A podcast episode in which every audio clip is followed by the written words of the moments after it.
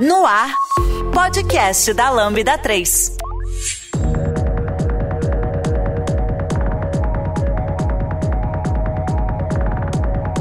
Oi, eu sou Giovanni Bassi e esse é o podcast da Lambda 3 e hoje vamos falar sobre infraestrutura como código. Aqui comigo estão Rafael Gomes, também conhecido como Gomex, né? Trabalho com TI, sei lá, nos últimos 11 anos e nos últimos 5 tenho trabalhado mais com automação, né? Automação de infraestrutura em geral, essa coisa que chama de DevOps, né? Essa área cinza aí. Eu escrevi dois livros, um livro chamado Docker para desenvolvedores e um livro chamado Deploy em produção para desenvolvedores. E hoje estou como Docker Captain, é, o grupo de evangelista Docker, e também membro do core team do DevOps Days Internacional. E João Brito, atualmente CTO da GitHub Cloud. A gente tá difícil com esses currículos aqui, viu? viu só. Olha, eu queria aproveitar para dizer que eu fui em ordem alfabética o segundo, que é completamente injusto, tá? Eu sou João. Ele, ele usou esse codinome para ir na minha frente. Roubou na ordem alfabética. Tá bom. Mas ó, eu já, eu já li dois livros na vida. Um é Docker para desenvolvedores e o outro é colocando sua aplicação em deploy em produção, tá? Os dois do Gomex, Que honra, que honra. vulgarmente conhecido como Rafael Gomes. Eu gravo o um podcast concorrente aqui, é o Cubicast. É, é o, é o segundo melhor podcast de tecnologia do país. E o primeiro de Kubernetes. Na lista de Kubernetes. podcasts de, de Kubernetes em português, a gente tá em primeiraço. É. Eu, eu acho que global vocês estão entre os primeiros três também, hein? Certo que estamos. Mas tem um, tem um da Letônia, tá correndo por fora, assim, ele é capaz de Olha pegar aí. a gente. Olha aí, hein? Legal, inclusive eu ouço, ouço o Cubicast direto, gosto muito, vocês mandam muito bem. Então eu recomendo pra quem tá ouvindo a gente ouvir o Cubicast também. Pô, valeu. E a gente também tem um blog, blog.getup. A gente também escreve lá algumas coisas que de repente pode se encaixar.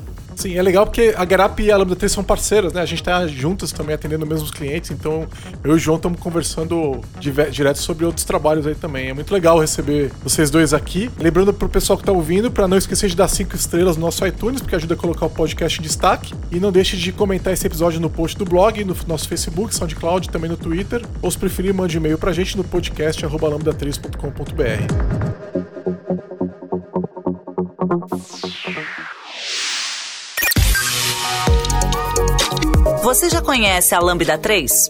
Além de sermos uma empresa formada por pessoas apaixonadas por tecnologia, desenvolvemos e entregamos software com qualidade, segurança e inovação que podem ser um diferencial para o seu negócio. Acesse o site lambda3.com.br e conheça mais.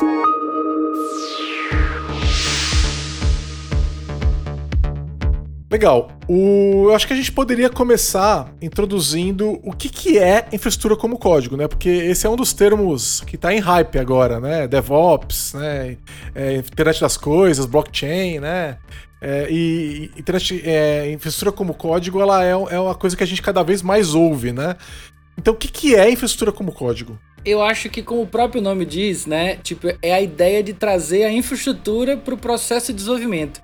Eu costumo dizer que foi meio que um atalho que a galera de operações, né? é, Sysadmin antigamente, é, fez para não precisar cursar todo o processo que a engenharia de software fez. A galera em algum momento percebeu: ô, o- a solução tá ali do outro lado, velho. É só, tipo, entender o, o, o, o basicão lá, o, o feijão com arroz, e trazer pra cá, tipo, anos e anos de evolução que a galera fez, né? Então, não é trazer no modelo lift and shift, né? Você arrancar de um lado e colocar do outro. Mas entender que a solução pode estar lá, que a gente não precisa reinventar a roda. Eu acho que foi mais ou menos isso a ideia, assim, de forma superficial, claro. E que a gente já era bom em lift and shift. Não, de lift and shift a gente manja. a, gente manja, meu irmão. Tipo, meter. Eu conheço pessoas, né? Eu não fiz, né? Felizmente. Que pessoas botou data- é, se- é, o hack em cima de carro funcionando e levou para outro lugar sem downtime, irmão. Isso que é lift and shift, hein? Olha, eu nunca participei de nenhum que estivesse funcionando, né? Zero downtime aí não participei. Eu já vi server aberto do lado da mesa do time de infra, um pão e manteiga também ali, e tava aberto porque o, não tinha mais energia dentro do data center. Eles tinham derrubado o data center uns dias antes, então eles tiveram que tirar os servidores e tava aberto porque ele esquentava muito. Do lado do pão com manteiga. Muito Gambiarras do mundo de infra, né? Se vacilar, o pão foi feito ali em cima mesmo, né? Tipo, na, na na mesmo, na chapa. Sim, pra manter quentinho. Manter quentinho. O café ele deixa em cima. Show, show de Total. bola. Não, mas assim, é, eu acho que a gente precisa explicar um pouquinho, assim, um pouco mais por dentro, né? O que que, o que, que é? O que, que é infraestrutura como código? Porque infraestrutura, como é que ela era 30 anos atrás, 20 anos atrás, 10 anos atrás até, né? Você pega o. Você pega. Vamos pegar 20 anos atrás, que é mais legal. Você pega o CD com o Linux e instala, abre o, o drive de CD do servidor, coloca ele ali. Né, buta pelo, por ele ali, instala lá o Linux, coloca os usuários na mão, instala o MySQL que- de um outro CD, que você tem que trazer um outro CD, né? Você vai lá, botar lá, vai copiar, instalar, pôr pra rodar, configurar todos os nomes, anotar o usuário e senha num pa- pa- pedaço de papel. O né? IP também, o IP você tem que abrir um chamado Abrir um para um outro chamado. time lhe dá o IP. Né? Exatamente. É, é, exato. Aliás, esse servidor você ficou esperando ele 60 dias pra ele chegar. Isso, Né? pelo menos. E tinha que ter um espaço no rack, porque se não tivesse, né, você ia ter que pôr do lado da sua mesa do lado do pão com manteiga. e qual é a diferença disso pra infraestrutura como código? Ó, eu queria acrescentar que eu, eu não passei exatamente por essa fase, mas tinha. Não, mas eu tava bem perto, eu tava bem perto. Porque você tinha que empurrar o carrinho no data center com o monitor, e aí você ia lá botar o, o servidor, CD, mas todas eram. Um abraço pra Dell. Todas eram. Tinham Idrac, que eu achava uma Olha placa aí. maravilhosa. Porque aí você botava, você descia com o papel, anotava o IP da Idrac, e aí você subia e podia fazer do conforto da sua máquina o put. É lógico que depois você, tinha- você es- esqueceu o CD lá, e aquela máquina ia rebutar em algum momento e ia botar do CD. subir. Exato! É maravilhoso! Então sempre tinha esse vacilo. Mas que, pelo menos com a Idrac, você podia subir, né, pra, pra sala, pro NOC, sei lá, alguma coisa assim. E aí você podia fazer essa instalação. Mas que, que era um pré, olha só, era um pré-infra como código. Porque você tinha um checklist de coisas, de comandos que você tinha que fazer, ou então se você tava num level a mais assim, né, tinha só um português estruturado. É, a Era assim. documentação era assim, né? É, como é que eu subo esse servidor de novo? Eu eh, pego tal CD, CD número 3, instalo lá, coloco, rodo tais comandos, crio o usuário com tais comandos, era isso, né? Document... Aliás, a documentação de infra, por muito tempo, foi exigido esse tipo de documentação, porque o servidor queimava o HD, você fazia o quê? Isso, Ligava papel. pra pessoa que já saiu da empresa. Isso, isso. É, pois é. Não, né? cara, pra mim, e aí, tipo, quando você fala 20 anos atrás, assim, eu fico lembrando, porque eu não tenho 20 anos de, de, de TI, mas eu lembro das paradas assim, eu lembro da primeira vez que chegou esse tão famoso hack da Dell, saca? Que você puxava assim, o monitor saía assim, sabe? Com- O monitor, eh, ele ocupava um AU, né? Você puxava o monitor e abria, você falava, nossa Era senhora, incrível. Quando eu vi isso a primeira vez. Ah, sou hacker demais. É o futuro, cara. Estou no futuro, caralho. Tipo assim, velho, e quando veio a virtualização, a virtu... quando, tipo, se popularizou a virtualização, que você não precisava mais entrar no data center. Aí eu falo, nossa, nossa, eu estou no futuro, assim, estou em 2050, saca? E aí, e, e- e- e engraçado é perceber que em 10 anos, sei lá, nesses 20 anos que a gente tá falando aqui agora, e aí, um pouco antes do- de tudo que ia ser proporcionou, a única evolução de, de, de fato, assim, uma evolução madura e de impacto foi virtualização de máquina. Não tinha nada além disso. Nada. To- toda a evolução que a TI tinha era voltada para o processo de desenvolvimento. A área de, a área de infra- infraestrutura, ele só recebia hardwares melhores. Era a única evolução. Tipo assim, ah, saiu um. CPU que faz café, que é ba- abastecido com água, que passa, que usa carburador, sei lá. Era, era sempre assim, era uma máquina mais potente.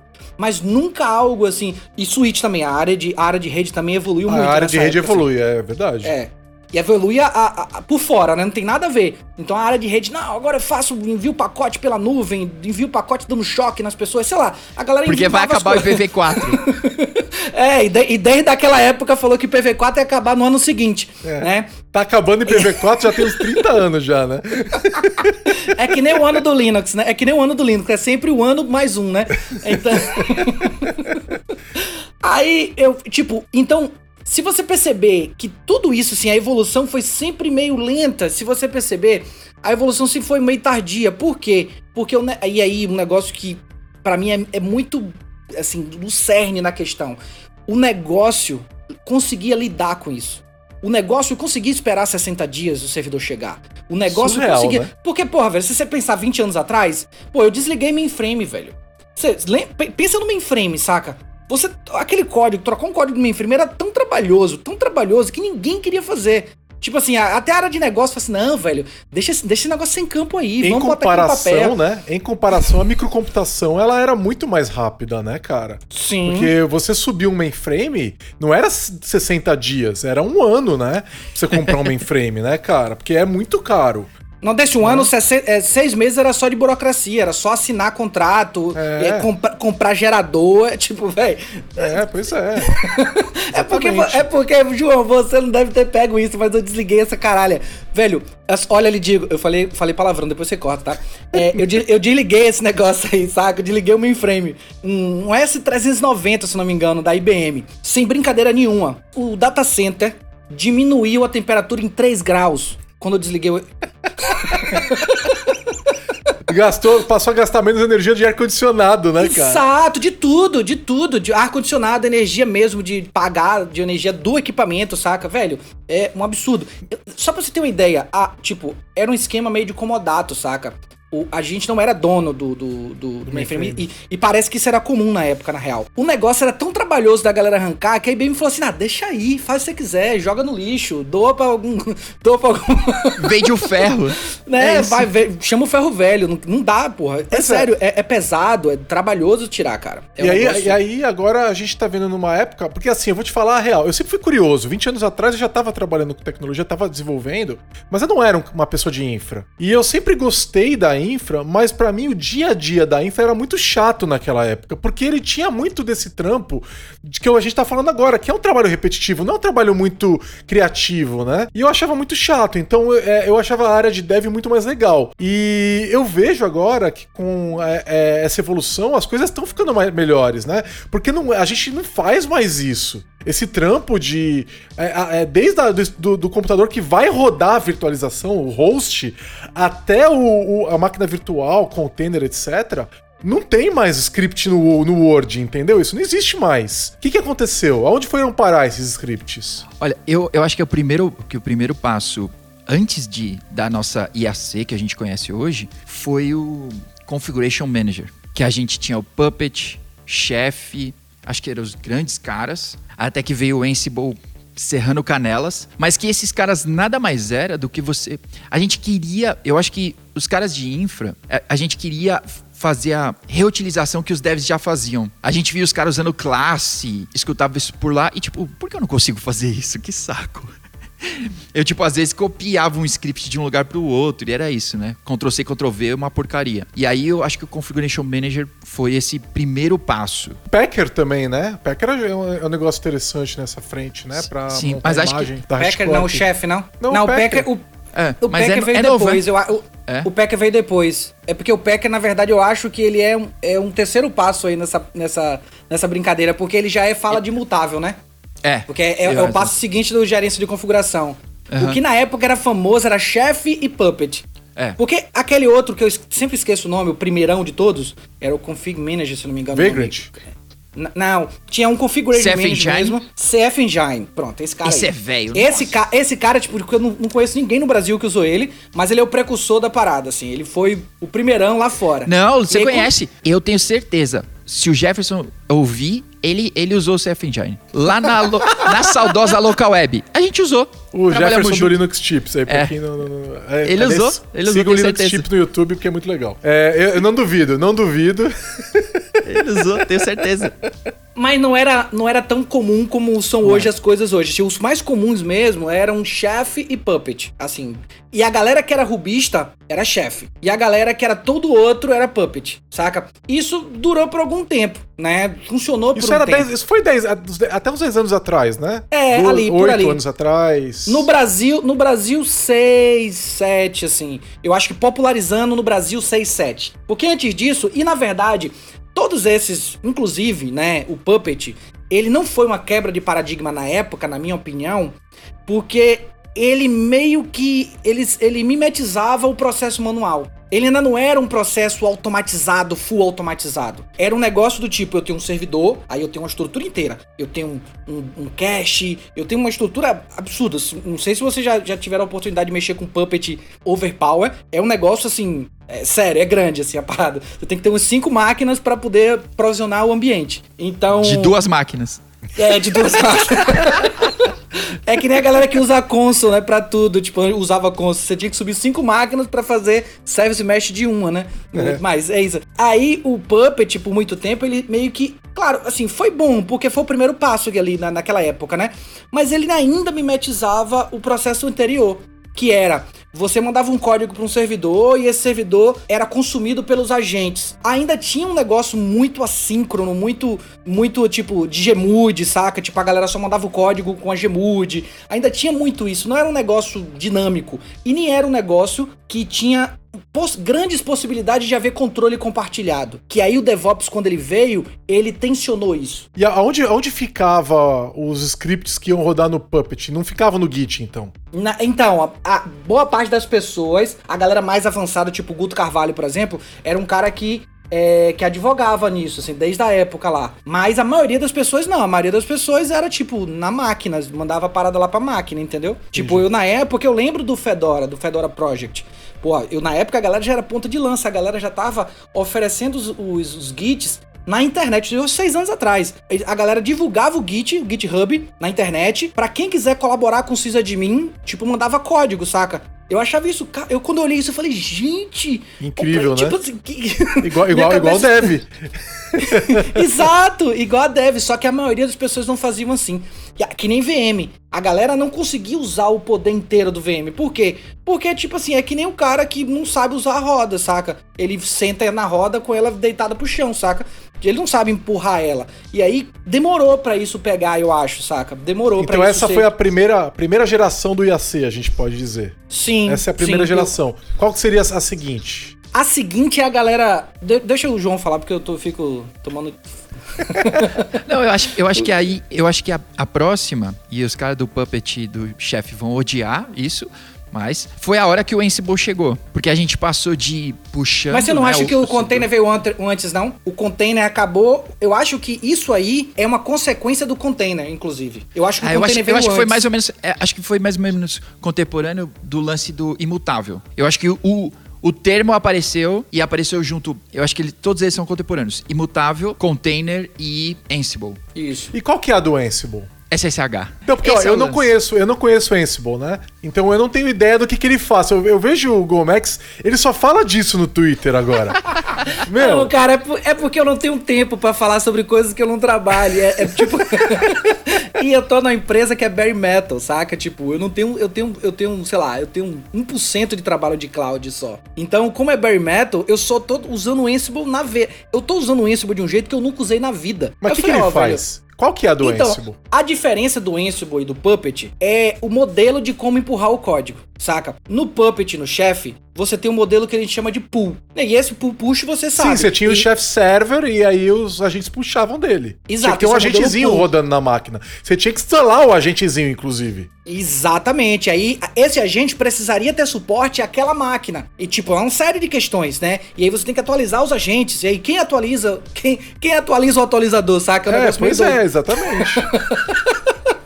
e aí, o Ansible, a, a, lógica do Ansible foi que ele mudou o paradigma de, dessa, de, dessa loucura aí, saca? Que era, inclusive, inclusive capitaneado por pessoas referência na área, do um, um, engenheiro do Netflix mesmo que fez uma, uma palestra bombástica com relação a isso, que ele falando como a gerência de configuração poderia virar uma antiprática, que foi o que aconteceu durante muito tempo, porque a galera, o que a galera fez? A galera pegou a automação, é, o IAC, o primeiro passo IAC, e, e cristalizou isso. E aí você continuava tendo o que a gente chama de, de servidor floco de neve. Né? Para quem não conhece, o, servidor, o termo servidor floco de neve é muito importante, porque ele é o cerne da, do, do mutável e do imutável. A, o servidor floco de neve é a ideia do servidor que você perde o controle. É aquele cavalo indomável lá dentro do seu, do seu data center, saca? Você não, você não sabe por que ele funciona. Na verdade, na sua cabeça nem deveria funcionar, mas ele funciona. Saca? É quando você dá nome, né? Você conhece as máquinas pelo nome. né? Exato. É aquele servidor que você não quer nem limpar, saca? Você tem medo. É o que, o que eu já fiz, inclusive. O servidor que quando abre um, um capacitor, o seu diretor fala, ó, conserta essa porra aí, traz o capacitor novo e traz um software de solda pra você soldar. A, a gente Porque- tem isso em dev também, viu? É aquele código que você só pode buildar na máquina do Zé. Porque se me buildar na máquina do, do João, ele dá pau em produção, entendeu? A gente tem isso em dev também, a mesma coisa, igualzinho, cara. É, é- é o servidor. Eu já trabalhei em um que tinha um servidor Linux que ele vivia com o load em 3000. O normal, Nossa. o normal de funcionamento não toca é com o load em 3000. O Cara, que, que é load? Como o assim, load do o load da Load máquina. average. O load average da máquina vive em 3000. tipo, é certo que tinha alguma coisa errado no kernel físico, sei lá, mas a máquina funciona. É tipo, cara, é essa máquina. Todo mundo conhecia o número da máquina. É só não tocar, tá funcionando bem. 3000 é o normal dela, entendeu? Um- um- Esse é o floco de neve. Um outro Eu- eu termo que eu já eu tô vi, o pessoal é chamando ah, é, essas máquinas de pets, né, de animal de estimação, e as outras máquinas que vêm depois com IAC como gado, né? Então, você trata as pets como se fossem seus bichinhos. Ela não pode morrer, você tem que cuidar dela, não sei o quê. Enquanto que as máquinas da geração atual, ela morreu se você pega outra, não tem problema. Ela, na- nada, Exatamente. não interessa, não interessa, né? Então, é, eu, eu, como sou uma pessoa de dev e eu ajudo a cuidar da infraestrutura da Lambda 3, né? Porque eu gosto, as minhas máquinas são, a maioria delas são tudo, é uma mistura de pet, elas são pets, mas elas têm um pouquinho ali de, de, de, de código é, pronto, entendeu? Pra não ter que ficar subindo do zero. Mas elas são muito pets, porque eu não sou uma pessoa de infra, né? É, porque. E é a parada do. Porque fica parecendo, inclusive, que fica parecendo como se fosse preciosismo. E não é. Não é, não é, não acho que É, seja. não é. É porque, tipo assim, a parada do, do. Quando a gente fala. Eu costumo dizer, eu costumo brincar que é como se a, indus- a industria- in- industrialização chegou pra infraestrutura, saca? Antigamente era artesanal. A gente fazia tudo na mão.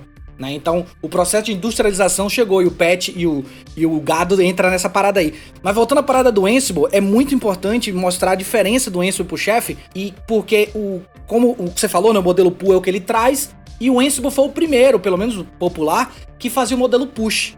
E aí foi o que o João falou, né? Qual é a sacada do Ansible? SSH. Por quê? Porque você só precisava ter acesso a SSH na máquina e Python instalado no destino, é importante salientar isso. Que a, Ah, grande, Linux, a grande, né? Linux sempre tem Python. Sim, vá falar isso para as as EC2 da AWS, né? então, você precisa ter coisa instalada, porque, na minha opinião, o, a grande pedra no sapato do Ansible é o Python. Saca? Tem que É a escrever em forma- Rust, cara. Cara, tem uma galera falando sobre isso, assim, e eu não quero falar demais isso porque tem uns. A galera pode, né? Eu posso apanhar na comunidade Python. Porque eu não tenho nada contra o Python. Na real, eu tenho, eu tenho contra como o Ansible usa o Python. Essa é a verdade. Né? Eu acho que tá mudando agora e tal, mas eu tenho questões com relação a isso. É, o porque- Bootstrap. Bootstrap de qualquer coisa tem que ser nativo, cara. Exato, exato. É muito doido porque você vai fazer uso de, sei lá, por exemplo, um exemplo do Docker. Você vai fazer uso do, do- fazer uso da- do módulo do Ansible para subir máquinas, subir containers Dockers lá na máquina. Você tem que ter uma um, pacote com nome específico. Porque se você tem um- o Python antigo, 2.7, o nome é Docker, sei lá. PyDocker. E aí, É, no- muda, acima, né? acima, do, acima do 3 é só Docker. É muito doido. Mas tirando isso, né? Pra, pra, praticamente falar que é como se fosse bala de prata, porque não é. O Ansible veio pra solucionar isso. O Ansible, você pluga o IP, tem essa SSH, bot- tem a sua chave lá, já foi, você empurra. E aí, muita gente e a galera de infra no começo tinha uma resistência absurda com Ansible por conta da, da- do processo anárquico, né? E o anárquico não é aqui como se fosse falta de organização, é só uma organização diferente, né? Um negócio que você tem o código e ele, e ele vai para os lugares, para as bordas, né? Não tem mais um central. E aí, tipo, você tem que controlar quem tem acesso aos servidores e pronto. Né? Se você tem acesso de surdo, você empurra as coisas. Se você não tem, você não empurra.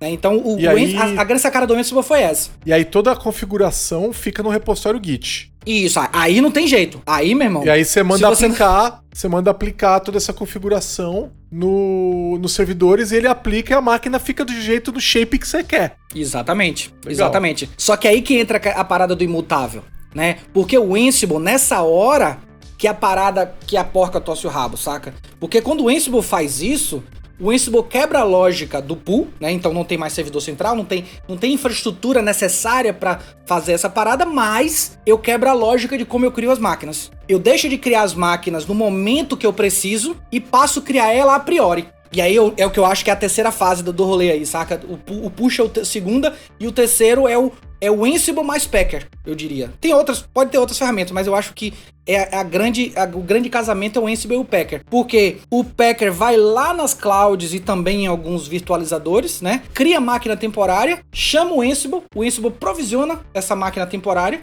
faz tudo que você quer, deixa ela em ponto de bala. Só São dois precisa passos, do né? Dois passos. Exato. Criou, provisionou, depois provisionou, você pode rodar teste, e é bom que você faça isso. No- dentro do pack mesmo você pode rodar um testezinho. Testou a, a parada, essa máquina é descartada, e aí o imutável vindo aí, essa máquina é descartada, e se cria uma imagem, bate uma foto dessa máquina. Naquele momento ali, que você executou o último comando. É o bate template, uma foto. Exato. Você bate uma foto e cria a lógica do template. Que tinha na virtualização e a galera não usava corretamente. Tinha lá, tinha sysprep, tinha tudo que você podia fazer Ah, lá. mas, não- ah, mas era, era problema. Era difícil, cara. Era difícil. Não, por isso que a gente inventou coisas novas, né? E aí o Ansible com o Packer faz isso. A imagem é colocada numa prateleira e aí chega o que eu acho que é o momento que a gente tá hoje. Que muitas pessoas ainda não fazem isso. Não fazem porque, inclusive, acham que é trabalho demais. Que eu não acho. Eu acho que se você não adota o container, você tem que adotar o imutável. A gerência de configuração é um meio do caminho que vai lhe quebrar em algum momento, saca? A não ser que o seu negócio não caiba isso, como o meu, por exemplo, a empresa que eu trabalho, não tem como. É bare metal. Eu, a gente tem, sei lá, data centers no- de um provedorzinho lá da Rússia e, é assim que é o modelo, entendeu? Não tem como Tá. eu. Não, não tem um API pra eu subir a parada. Escreva pra gente podcast@lambda3.com.br. É, a gente tá falando que o time de infra saiu de pessoas que conheciam profundamente aquele SO e todos os, os tiques que o SO tinha, e aquele banco de dados, isso aqui lá e tal, para um negócio muito mais determinístico, né? Que é baseado em código, por isso que a gente tá falando de infraestrutura como código. O que eu vejo com ótimos olhos e para mim é muito mais divertido, inclusive. É, aí vocês, vocês explicaram, então, que a gente tem, passou pelo Puppet, tá agora no Ansible. Eu já trabalhei com Terraform. Aonde entra o Terraform nessa jogada? Antes de falar do Terraform, eu queria falar sobre o imutável e o SSH. Talvez é uma ação bem difícil de ser tomada, mas corajosa, assim, que é não tem SSH. É a, a ferramenta pode acessar a máquina. Ela criou e ponto final. Se você precisa de uma alteração, você vai fazer no código, vai gerar outra imagem. Olha, aí você ficou agressivo, E hein? aí, e aí, só então é que ela será atualizada, será aplicada essa, essa alteração. Que é o mesmo lance do, do container, né? Você tem a imagem, você quer mudar alguma coisa, você Mas aí não acessa a máquina, João? não acessa. Cara, se a Caixa máquina preta? tá com caixa preta, ninguém, ninguém tem acesso. A ferramenta tem acesso para criar E como é que outra atualiza uma aplicação que o time de dev tá criando? Cria outra máquina? outra máquina com código. É, se é imutável, não pode trocar um, um bit lá, porque senão não é a mesma que você testou. E aí você não garante nada em produção. e a gente Agressivo, voltou hein? para É 1990. uma ideia agressiva e é interessante, cara. Mas só funciona se você seguir o livro todo. Isso. Não adianta seguir até a página 2. Não adianta ter Ou uma se- exceção. Tá. Exato. Não, tô, tô- tô falando da exceção, porque eu acho que, inclusive, nesse modelo, pode ter um esquema de um cofre que só uma pessoa, na verdade, só três pessoas unindo os papéis três, podem, né? é, podem ter acesso num caso de ultra emergência. Eu acho que é possível você abrir uma Pois exceção é. para esse tipo de acesso, mas eu concordo com o João que isso precisa ser a exceção da exceção. Porque como é que você faz troubleshoot no desespero? Não Você, faz, aí, né? o ideal é. O ide- aí que é o ponto. É que nem, é que nem, é que nem software. Quando você builda o seu, o seu Java, sei lá, por exemplo, ou qualquer outra linguagem buildada, e você sobe, ou qualquer outra coisa, até Ah, porque Java não vai subir, Python. tem que ser outra. É que até subir foi uns três minutos já, Isso. né, meu? É outro episódio aqui. Você sobe qualquer aplicação. Como é que você faz troubleshooting? O ideal. Você faz troubleshooting lá, conectando na máquina, abrindo o debug lá em Não, produção? você faz ou local. Exato, é a mesma coisa. É a ideia é a gente mudar o paradigma pra ser a mesma coisa. Só que pra É, isso mas, acontecer, cara, tem só que pra isso vezes- acontecer, é, pra Calma, isso calma, acontecer, Isso aí é delicado, hein? Pera que eu- então peraí que eu vou desafiar isso aí. E, problema, e problema que dá, eu vou, falar isso um problema real que a gente teve no cliente. A aplicação, ela só apresentava o problema em produção. E aí a gente, como é que a gente foi discutir? Em dev não tinha jeito, cara. Testador rodava, dev rodava, ninguém achava. A gente precisou tirar um dump da, da- da- do processo, analisar o dump em laboratório pra ver aonde tava o problema e, pô, descobrimos ali que tinha um, um pedacinho da aplicação aplicação que tava com memory leak e estava causando a aplicação a estourar a memória e entrar em garbage collection o tempo todo e aí o processamento ficava louco. Então, tipo, a, aplica a, aplicação consumia o servidor inteiro em memória e em processamento. Cara, se você não pode tirar um dump lá, ferrou. Como é que você vai descobrir esse problema? Essa é a exceção da exceção. Essa pode ser a exceção da exceção. O time vai decidir. Só que quando o time descobre isso, ele aprende com o processo. Ele fala: Beleza, na próxima, o que podemos fazer no nosso processo para que a gente não precise acessar a máquina mais? Por exemplo, memory leak? Então a gente vai colocar no nosso processo de entrega de infraestrutura que a gente vai fazer uma análise de memory leak antes. Porque é pensar que os Mas não dá, cara. Você, precisava, você precisa rodar em produção. Você precisa da. Sabe o que, que você pode fazer? É quando a aplicação sair dos parâmetros dela de uso, você tira um dump e salva no ambiente de rede, por exemplo. Exatamente. É, aí você, Pode ser. Que ela tem parâmetros de execução, certo? Exato. Não, eu não Saiu consigo pensar agora qual seria a solução. Eu não consigo É. pensar agora qual seria a solução, mas tem solução. Uma Sim, solução sim. a priori. É, é a gente pensar que a criação da máquina, na minha cabeça, né, agora, pensando nesse modelo imutável, ela precisa acontecer antes do processo de escolha, do processo de usar ela. Você cria a máquina, guarda. E você usa ela. Então, usar é rápido. Então, se você, se você quiser subir um ambiente de produção espelho, tipo, só sem usar, sem os clientes acessarem, você pode subir em menos de um minuto. Você sobe o ambiente inteiro do espelho do lado, trabalha nesse, saca? E você pode, inclusive, que é o ideal, né? Se você conseguir fazer isso, é você mudou aqui de, de uma versão para outra. Né? Como é imutável, você consegue voltar para a versão anterior. Você volta para a versão anterior, trabalha nessa nova aqui na versão mais nova para entender o que aconteceu, ou até sobe a versão anterior numa máquina do lado, Faz blue entrega, é, entrega o cliente para essa para essa do, pra antiga e trabalha na que deu pau, porque como você falou, às vezes é um, porra, às vezes é uma memória defeituosa, às vezes é um bad, um bad block daquele disco ali, daquela máquina, então você precisa isolar. Mas seria, é, é- seria possível fazer alguma coisa igual a gente tem debug containers no Kubernetes, que é eu subir alguma coisa do lado para inspecionar o que tá rodando? Eu gosto muito, eu, eu, eu tô. é, quando eu descobri a existência de debug containers no Kubernetes, eu falei, pô, isso é maravilhoso, né? Porque eu, eu, eu deixo o meu container ainda mais seguro, ainda menor. E aí, quando eu tenho um problema, eu subo o container do lado e inspeciono o problema. Pô, incrível. Seria possível fazer alguma coisa assim para bare metal, por exemplo? Isso seria possível? Alguma coisa parecida? se funciona para container, funciona para bare metal. O problema é não, não, é não, não, é não. Não, não tem produtos. Não tem produtos prontos. Mas se você pensar que o, esse containerzinho que vai subir é um processo que você pode rodar em bare metal também, você consegue. Só que assim, não tem produtos prontinhos pra isso. É, então a- o mercado ele tá caminhando mais pra container, não tem jeito. É que nem é que nem antigamente, vai. Antigamente você tinha bare metal e você começou a ter VMs. Chegou um momento que não tinha mais oferta pra bare metal. Não tinha mais. As ofertas de mercado eram todas pra VM. VM que eu falo máquinas virtuais, né? Algo- e o que é que está acontecendo agora? O mercado também está girando todo para containers. Então, tipo assim, vai ter gente que vai querer ter coisa para VMs? Vai. Mas a oferta maior é pra cá o tempo todo. Você vai ter que sempre lutar mais pra aqui. E aí eu aproveito e falo isso. A gente tava falando de containers aqui, né? O containers entra no IAC também como um elemento meio alienígena, mas tá, em, em- tá, em- tá ali no meio, saca? É IAC também. Se você Não, pensar eu, o Docker. Eu, eu gostei muito da ideia da, da, da caixa preta aí que o, que o João sugeriu. Parece, um, parece difícil de lidar e muito interessante, mas é uma ideia de a, a área de infraestrutura, as pessoas que trabalham com infraestrutura, trabalharem o tempo todo com uma melhoria contínua, buscando melhorar os seus processos, entendendo o ambiente de produção. É maravilhoso, faz todo sentido isso. Então, o É, cara tá tem- monitorando direitinho. Ele, então, o cara tá gastando tempo com isso. E não resolvendo problema em expressão Na regular mão. no Bash. É, pois entendeu? é. E, cara, voltando no, no exemplo da- das máquinas lá. Ah, tem uma, uma de 10 máquinas que tá dando problema.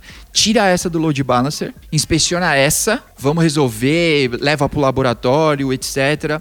Que é a mesma coisa que dá pra fazer com o container. Tira esse do service, vai olhar e beleza. É difícil esse, esse conceito assim e parece que vai ser mais trabalhoso. Parece que tipo, puta, mas eu vou ter um problema em produção e vai ficar tudo fora até eu gerar a próxima. Primeiro, sempre existe o rollback. E segundo, parece que é mais difícil, mas se você somar os problemas que você gera por fazer bobagem e os problemas por tipo, puta, a exceção da exceção, cara, nunca, nunca vai ganhar. Eu, eu vou meter um item na pauta aqui que a gente não tinha falado antes, mas eu vou colocar que eu achei que é muito legal. É, a gente sempre teve um contraponto entre Dev e Ops, né? Que Dev quer mudar tudo, tá- quer mudar tudo, quer tudo de mais novo, quer o último framework, quer a última versão do Linux, a última versão do Windows. Que é verdade. do- né?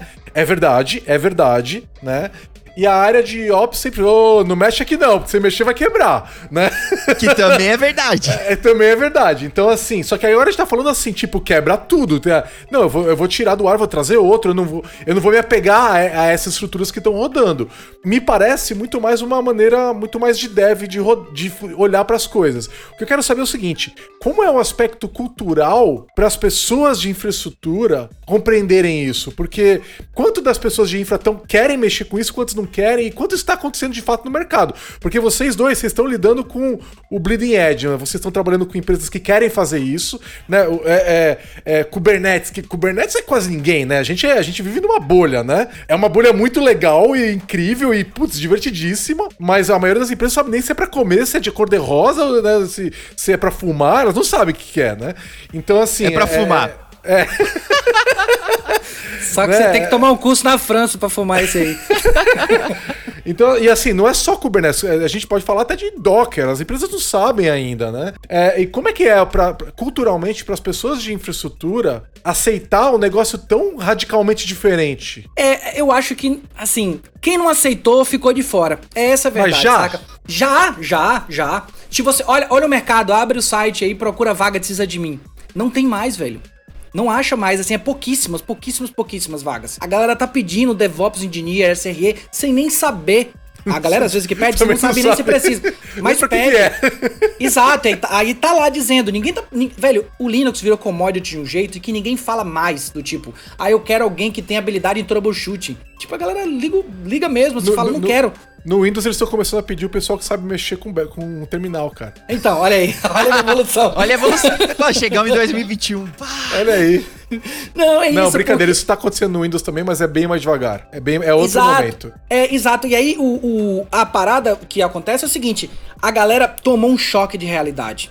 Essa é a verdade. Na verdade, a, tudo aconteceu quando a Cloud chegou. Cara, quando a Cloud chegou, você conseguia ver na cara dos meus colegas assim, precisa de mim, velho. O desespero. Falou, fudeu, fudeu. Vou perder o emprego, né? Tipo, e aí, eu faço mais o quê? Porque era isso. Porque se você pensar bem, o sysadmin, por definição, ali embaixo, era tudo que a cloud faz. Você abre um ticket e, porra, isso era muito doido. Desde a época eu pensava isso, juro a você, velho. Desde a época eu pensava isso. Falei, caralho, bicho, tem um cara aqui que ele tem 15 especializações, 15 certificações de J-Boys. Sabe, cara, os caras manja tudo. O cara sabe fazer cluster. Se vacilar, o cara sabe fazer um foguete rodando J-Boys. O trabalho do cara dia, todo dia era subir um J-Boys novo, configurar um J-Boys, botar uma lib nova no J-Boys. Falei, meu irmão, é tipo você botando um Einstein pra, tipo, fazer conta no, no papel, saca, velho? Não dá, velho, não dá. Não escala, não escala. E aí a galera ficava o tempo todo querendo contratar e não contratava por quê? Porque essa área não dá dinheiro, gente.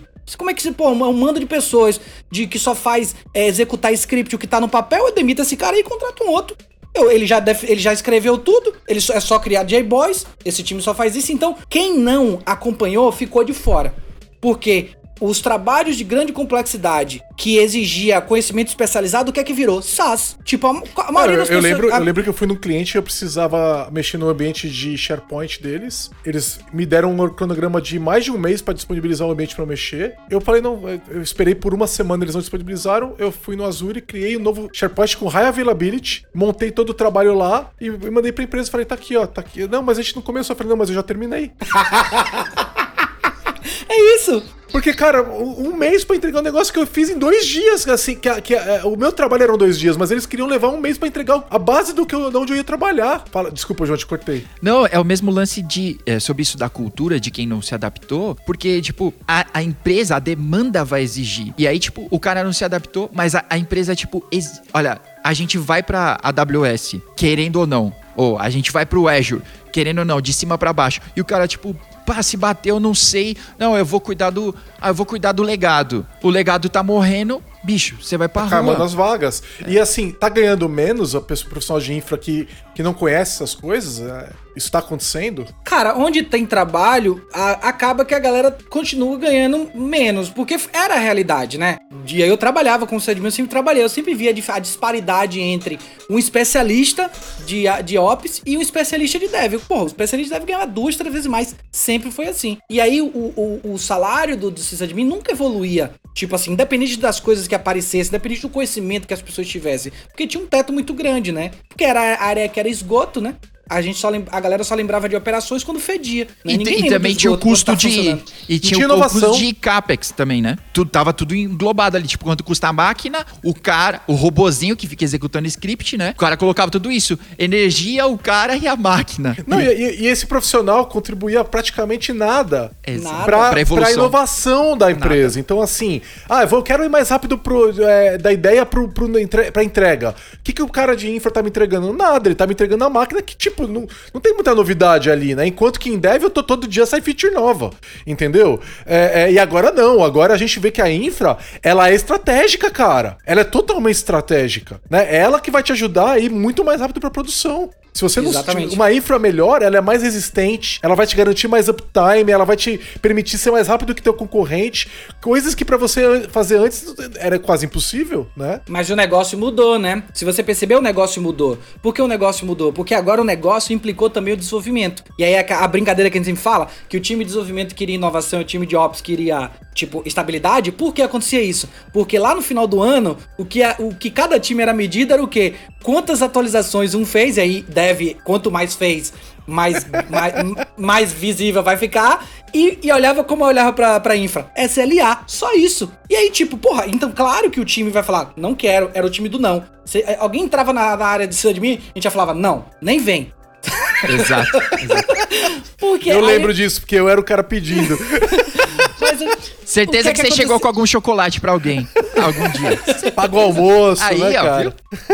Não, mas o que aconteceu depois? O negócio implicou o desenvolvimento. O negócio pegou o telefone vermelho e colocou no- na mesa de desenvolvimento. Falou: ah, beleza, você quer autonomia? Então tem que ter responsabilidade também. Vamos rotacionar junto. O que é que entrou? Pô, entrou essas paradas novas, tipo OKR. Tipo, a, a parada saiu dos silos e virou uma entrega da empresa. Tô falando OKR porque é um exemplo só, tem outros modelos também. Tipo, os números viraram globais e não específicos. Não é mais do tipo, ah, tem que implantar uma um, um virtualizador diferente. Eu tenho que instalar uma versão nova de E-Boys. O negócio não quer nem saber disso. O negócio tá falando quantos clientes eu suporto. Ponto. Não, aí, SLA é problema conjunto. Exato, não, é isso- só, de- isso- não é só de infra. Isso, isso entra na cadeia, né? Isso É porque entra na agora, agora se automatizou e o dev deixa as coisas fora, tanto quanto o cara de ops. É verdade, é verdade. E o, o cara com- comita e aí- errado e acabou. E entra a parada que a gente. é, e entra a parada da linguagem é, intermediária, que não tinha antigamente. Antigamente os times não conversavam porque não tinha o idioma, né? Era como se o time de desenvolvimento falasse russo e o time de, de, de operações falasse turco, saca? Tipo assim, era um negócio completamente diferente. Falar árabe, sei lá, qualquer coisa. Não dá nem pra você ler pelo contexto, saca? E aí os times de um lado faziam o WR lá, o Javazão, né? Pô, eu falo muito de Java porque eu tenho um trauma dessa época. E aí. e o cara pegava esse código e rumava por cima do, do, do, do muro do- da confusão. E o time lá do outro lado pegava o WR. Pegava o ticket, falava, o ticket tinha lá cinco linhas o ticket. Era tipo, abre esse arquivo, coloque na pasta tal, dê dois, dê dois comandos, tipo, dois pra cima, bola pra eu trás. odiava na dúvida. fazer esses, esses documentos, cara. E, odiava. é, tipo, e aí embaixo, e na- no final tinha, se der erro, ligue pra fulano. Era isso. É, é- é e aí isso. você ligava pra fulano e falava assim, ó, fulano, deu erro. Aí o fulano, copia e cola pra mim o log. Aí você mandava pro cara, eita caralho, esqueci a lib. Ah, esqueci, você esqueceu a lib. É. Eu falei, que eu esqueci a lib? Pô, que lib é você tá falando? tá louco? Tipo... É, um não, jogando pro outro, né? Exato, então, tipo assim, a parada era: eu preciso desligar esse telefone o mais rápido possível.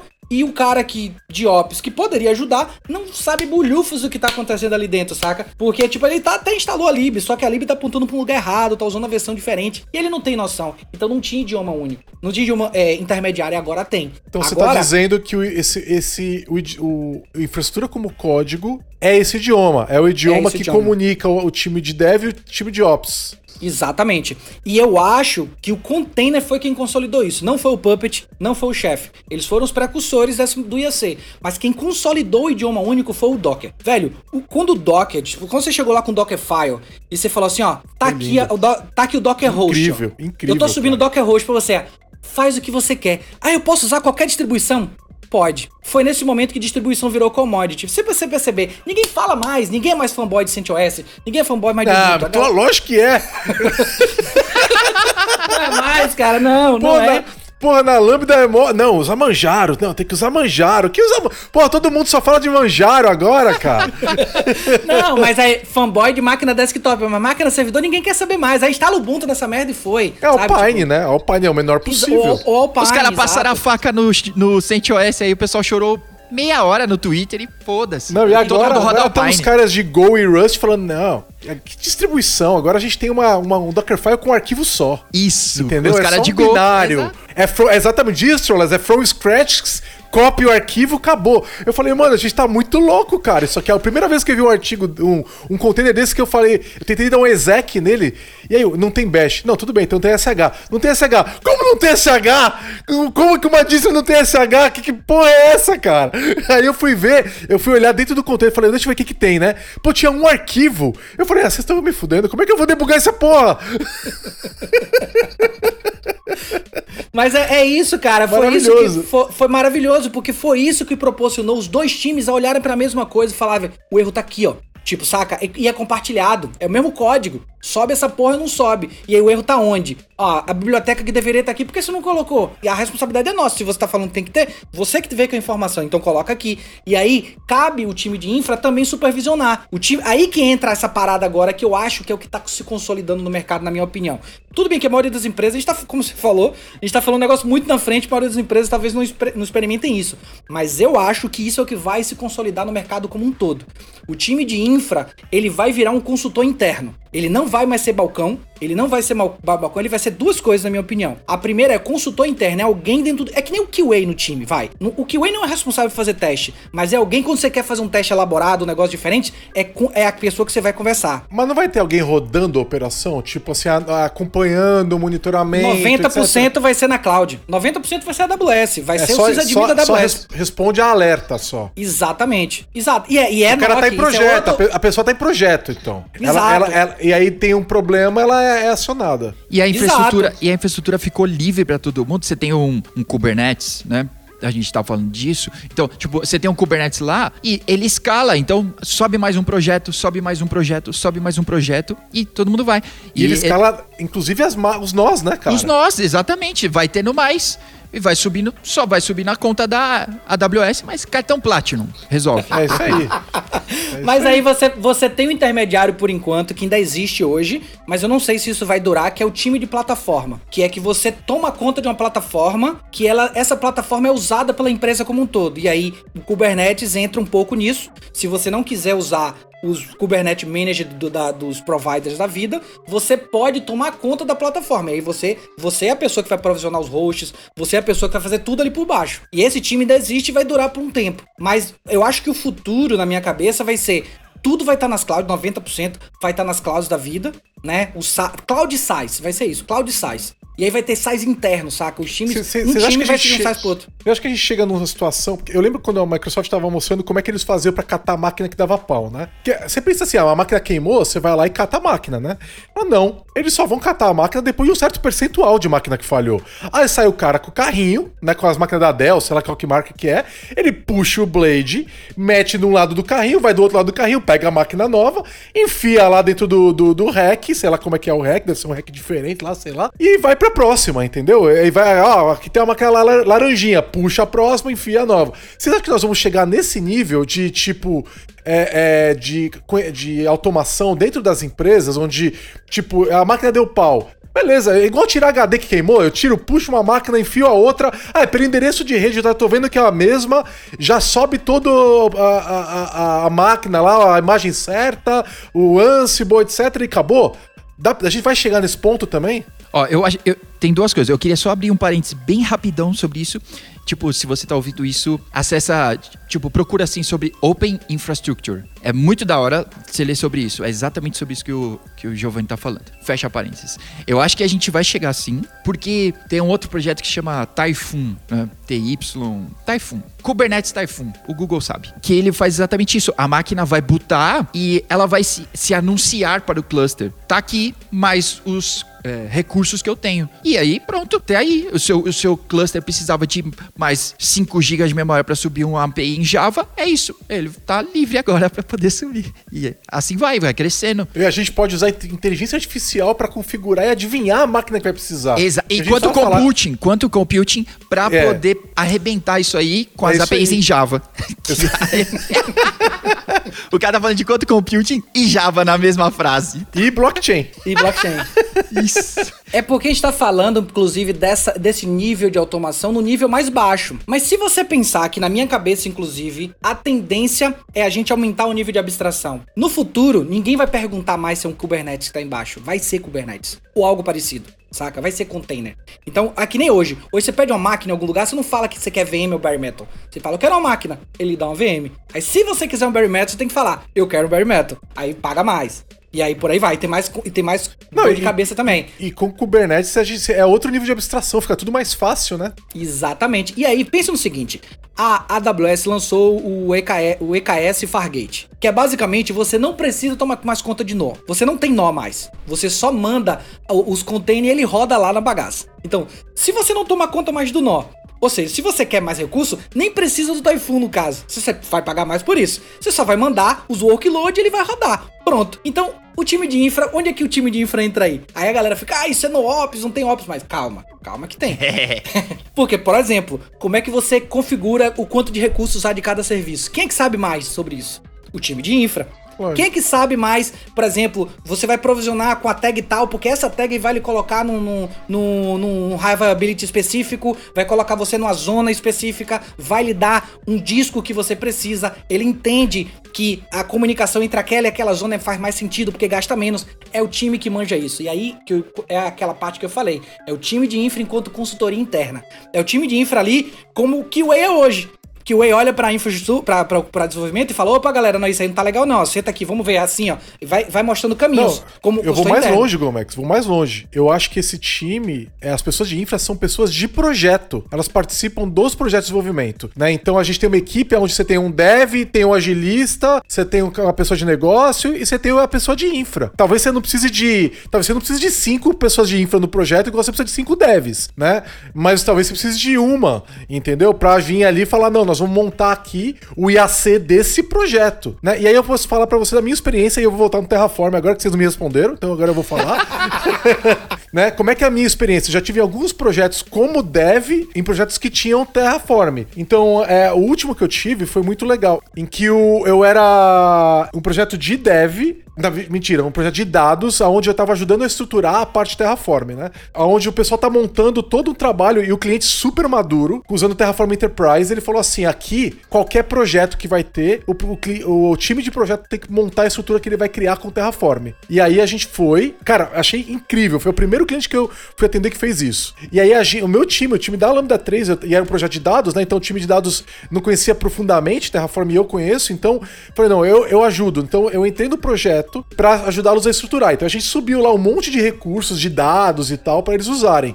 Então, você vê, não era nem um projeto de dev, tá? Era um projeto de dados. E a gente fez isso, então eu montei isso, e aí os times de dados montando os scripts com Python e tal, usando Git e tal, que ia rodar nessa estrutura que eu tava, nessa infra que eu tava provisionando. Então esse foi um projeto. O outro projeto é um time de, de um projeto de Kubernetes que o cliente não tinha maturidade para lidar com isso e a Lambda criou a infraestrutura no, com Kubernetes na nuvem. A gente não tem equipe de infra, só que cara, Terraform, entendeu? Então a gente montou toda a estrutura do, com Kubernetes gerenciado e entregou isso pro cliente. E aí entregou o seguinte: tem o repositório com Git, tem quando commit ele atualiza a infra, não sei o que, ficou todo build pipeline automatizado, não sei o que e tal. E é o time de dev da Lambda que fez, entendeu? Que fez toda a infra do cliente. A gente falou, cara, a gente não tem como manter isso, porque se der um problema no Kubernetes, ferrou. Entendeu? A gente não tem essa competência. Eu sei aonde a gente, o que, que a gente não sabe, entendeu? A infra foi mantida, eu esperaria, não é, não é o cenário ideal. O cenário ideal seria se o cliente tivesse pessoas de, com esse conhecimento de infraestrutura que estivesse trabalhando junto com a gente, né? Mas eu achei muito legal o time de dev montar isso. E aí, com o Terraform, aí eu, eu vejo isso. É assim, assim, eu não conheço de Ansible, mas para mim, como é que fica? A impressão que me dá é que o Terraform é a mesma coisa, só que para um ambiente um pouco mais acima, assim. Mais high level, né? Do, da, eu diria é, mais a, abaixo, né? Se você olhar, é mais embaixo. Como assim? Como é que, como é que, onde encaixa o Terraform nesse negócio? Porque o Terraform, ele, ele, o foco dele é criar recursos em cloud e SaaS. Mas não dá bem... pra mandar, meter nos VMware e tal também? Então, é, é tipo, VM, né, vou reformular, VM, cloud e SaaS. Porque tá. a ideia do Terraform é ele conecta no API qualquer e cria um recurso lá dentro. Normalmente esse recurso é uma máquina, um load balancer e coisas genéricas. Ele não é um provisionador. Ele não é a ferramenta, por exemplo, que vai configurar a máquina que você precisa subir lá. Ele vai subir uma máquina com uma EMI já pronta. E essa EMI foi criada pelo Ansible normalmente. Então, entendi, o Ansible entendi. entra São antes. camadas, são camadas. Isso, exato. Então você exatamente. tem o Ansible e o Packer juntos criando a infra, e aí, criando aí a, a imagem, a imagem, a imagem, preparando aquilo para funcionar, e o Terraform usando qualquer coisa que esteja lá gerenciada por essa API que você falou. Exatamente. Vamos falar o caso clássico, Kubernetes, né? Sim. Aí você tem lá um time de plataforma que mantém as máquinas hosts do Kubernetes. E aí o que é que esse time tem que ter? Esse time tem que ter um módulo Terraform que vai consumir uma imagem pronta de um outro pipeline. E esse pipeline é o quê? É um Ansible com Packer que gera é, versões novas do, do, do, Kubernetes instaladas na imagem. Então, na hora que o Terraform vai rodar, o Terraform vai rodar liso, não vai demorar nada. Cara, incrível. Eu não conhecia essa visão de pipeline, eu não tinha. Adorei saber sobre isso. E, não, e realmente muito interessante, cara. Muito interessante. E se você pensar que é a segunda parte do time de desenvolvimento, o time de, de, de, operações que eu tava falando, né? O time de operações virar time de produto também, mas aí que entra a parada. E aí, essa parte que eu. Nem todo mundo concorda, mas eu vou colocar aqui o time de infra virar oferecer produtos de infra. Você tem um time específico de infra, por exemplo, o negócio que você falou lá, você estava com um cliente e o seu time de dev, que tem um conhecimento em Terraform, oferecer um produto de infra para esse cliente. Se, imagina se você tivesse um time de pessoas que manjasse muito de Terraform e manjasse muito de Kubernetes. E esse time oferecia um produto de infra. Que produto é esse? É um módulo prontinho do Terraform de como subir Kubernetes em cluster na, na, na configuração que você quiser. E você também nesse time teria pessoas que manjam de Packer e de Ansible, porque eles iriam configurar um CI/CD lá dentro da empresa para entregar imagens novas do Kubernetes host, né? Então você é, é o time. E aí a segunda parte que eu acho para onde as pessoas de infra vão evoluir também. Elas vão virar desenvolvedores do domínio infraestrutura, né? E esse domínio ele vai entregar produtos de quê? De infraestrutura. Ele se ele manja de algoritmo, ele sabe design pattern, ele sabe as melhores práticas de projeto, ele sabe tudo, ele sabe, manja pra caralho de Git, né? Só que o foco dele de entrega é entregar YAML, é entregar JSON, entregar JSON essas paradas. Não. JSON não, cara. Não vem falar JSON. de JSON. Quem faz JSON? Pack é JSON. Mas o, o, já, a gente já superou o Java e o XML, né? É verdade, não. XML... Agora, e agora a gente já tá superando o JSON, cara. Não, ninguém, ninguém de infra moderna usa JSON, agora é tudo YAML, cara. Se você fizer YAML, você compila ele pra JSON, então. Ó, eu vou falar, Isso. eu vou, vou fazer uma confissão aqui pra vocês. Cara, eu abri a documentação site do JSON e eu entendi como o JSON funciona, saca? Tipo, eu consegui entender como o JSON funciona. E eu não consegui fazer o mesmo com, com o YAML, saca? Tipo assim, eu tenho coisas no YAML que é tipo que nem é que nem é religião, é dogma. Eu aceito que eu tenho que fazer desse jeito e eu faço. Não, saca? cara, YAML é, YAML é JSON, cara. É o superset do JSON. É só você entender o YAML como JSON.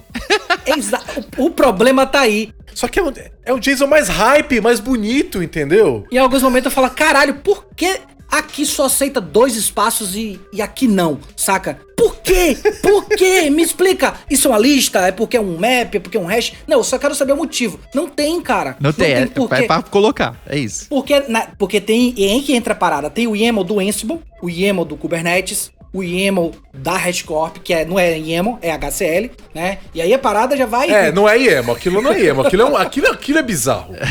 Aqui eu não sei por que, que a HashiCorp usa aquela linguagem bizarra, cara, de marcação. Os caras fazem tanta coisa certa, mas caga nesse, né? Não, então, aí, pô, pelo menos ela é fácil de entender, ela é mais fácil de entender que o YAML então, também, né? Esse é o ponto. mas, é, o ponto. É, não sei se tem uma necessidade de templating ali que ela tem, né, que é interessante pra caramba tal, mas, putz, que linguagem bizarra, cara. Eu não sei de onde eles tiraram aquilo. E eu tenho a impressão que o YAML é mais ou menos padronizado, porque essas ferramentas de infra costumam ser feitas em Go.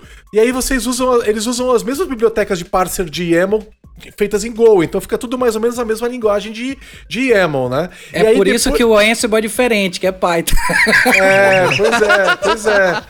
E aí é que você vê, quando, quando o .NET começou a entender YAML, que, eu, que tem um background bom de .NET, ele já chega no mercado onde o YAML do Go já dominou. Então ele vai fazer qual YAML? O do Go, cara, que é o que tá ganhando, entendeu?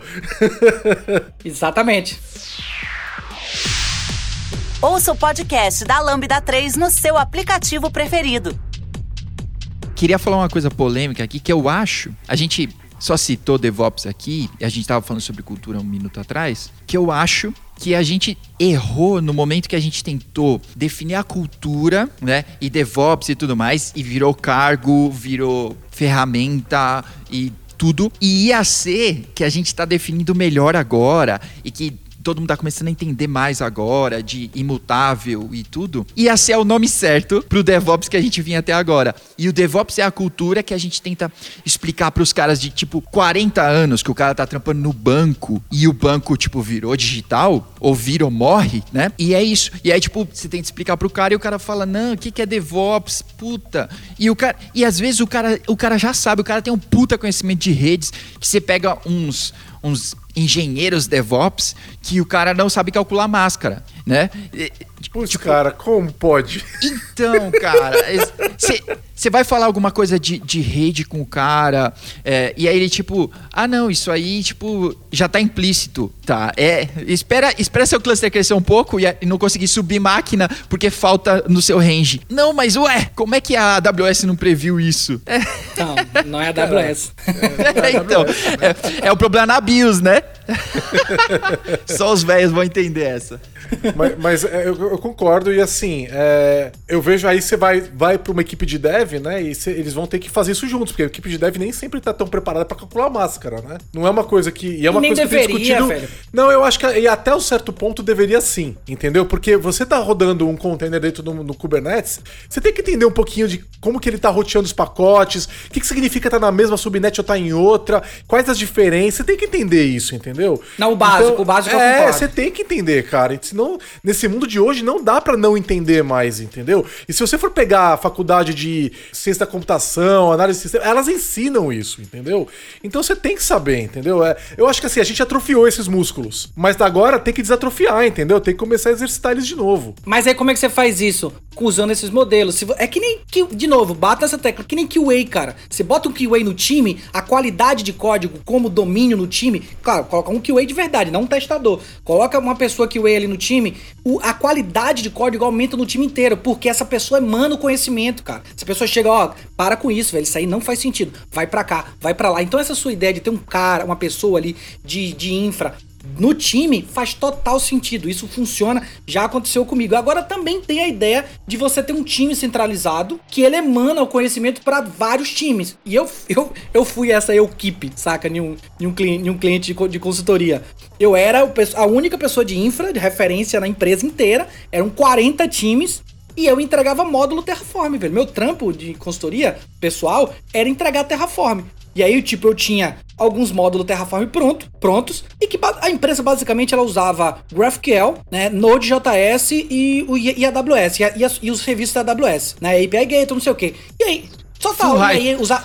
Exato, usava ECS, né? Também. Eles, eles não usavam Kubernetes, usavam ECS. Ah, tinha, tinha Rust, eu tenho certeza que tinha algum lugar. não, não tinha, não tinha. Graças a Deus não tinha. Porque, pra, como era um negócio muito específico, assim, muito, muito organizadinho com relação, e isso era mesmo, o time de desenvolvimento era muito bem organizado, eles tinham uma paradização muito boa. Então, o que é que eu consegui fazer? Eu criei um módulo e falei, galera, mandei lá no chat lá, galera, ó, quem quiser usar o módulo, acabou de nascer, o módulo faz deploy no ECS, coloca load balance, coloca HTTPS e registra automaticamente no Half-53, que é o, o, o, DNS, né? Então, tipo, você só precisa, a única coisa, juro pra você, galera, você só precisa criar um arquivo chamado Terrafile ou qualquer outro nome, aqui na sua raiz, na, na raiz do seu código, apontar para o módulo que eu criei aqui, que está nesse outro repositório, e você só vai botar os inputs. E quais são os inputs? O nome da máquina, a porta dela e se você quer HTTPS ou não. Só isso. Deixa o resto comigo. Aí a pessoa bota lá e bota no CI/CD dela, claro, mandando rodar Terraform. E eu botava o modelo lá exatamente no README como as pessoas fazerem.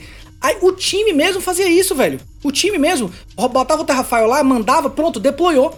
Tipo, isso já saía do meu controle, eu não tomava conta da manutenção. Eu só era o time de entregar produto. Aí chegava o time B, aí o time B, pô, Gomex, agora eu acho que a gente precisa de API Gateway, hein? né? Tipo, não dá pra vir direto pro load balance. Eu quero que, que passe pelo tipo, pega, tu quer que eu faz, o que é que eu fiz? Eu adicionei uma feature no módulo. Eu botei no Terraform, lancei uma versão nova e falei, ó, quem quiser usar API Gateway vai ser obrigado a sair da versão 01 para a versão 02 e vai ter que colocar uma flag nova que é API Gateway True ou False. Porque até nisso eu faço feature flag, tá vendo aí? Conhecimento de dev, faço feature flag também. Lá do meu código tinha um if que ele não entrava naquela parte se a pessoa não, não botasse a feature flag true. E a pessoa dizia que queria, usava. E, só a, e tinha uma galera que era mais é, é, pique com relação, mais assim, mais cri-cri com relação à a, a, atualização, eles sempre atualizavam. E eu falava, velho, se você botar o API Gateway como false, não vai mudar nada na sua vida. Você vai ver que o Terraform vai rodar e falar, não tem nada para trocar, você só tá atualizando né? E aí, por exemplo, quando eu troquei a versão do, do Terraform do 11 pro 12, teve que mudar bastante coisa e a galera teve que mudar coisa. E por aí vai. É, é tipo, é, é, foi bem isso, assim. Eu tive a experiência de ser o time de, o time de produto de infra, entregando features novas. E foi massa, porque um time vinha com a demanda e eu não, e eu não atendia só aquele time. Quando eu atendi aquele time, eu tava atendendo a empresa inteira.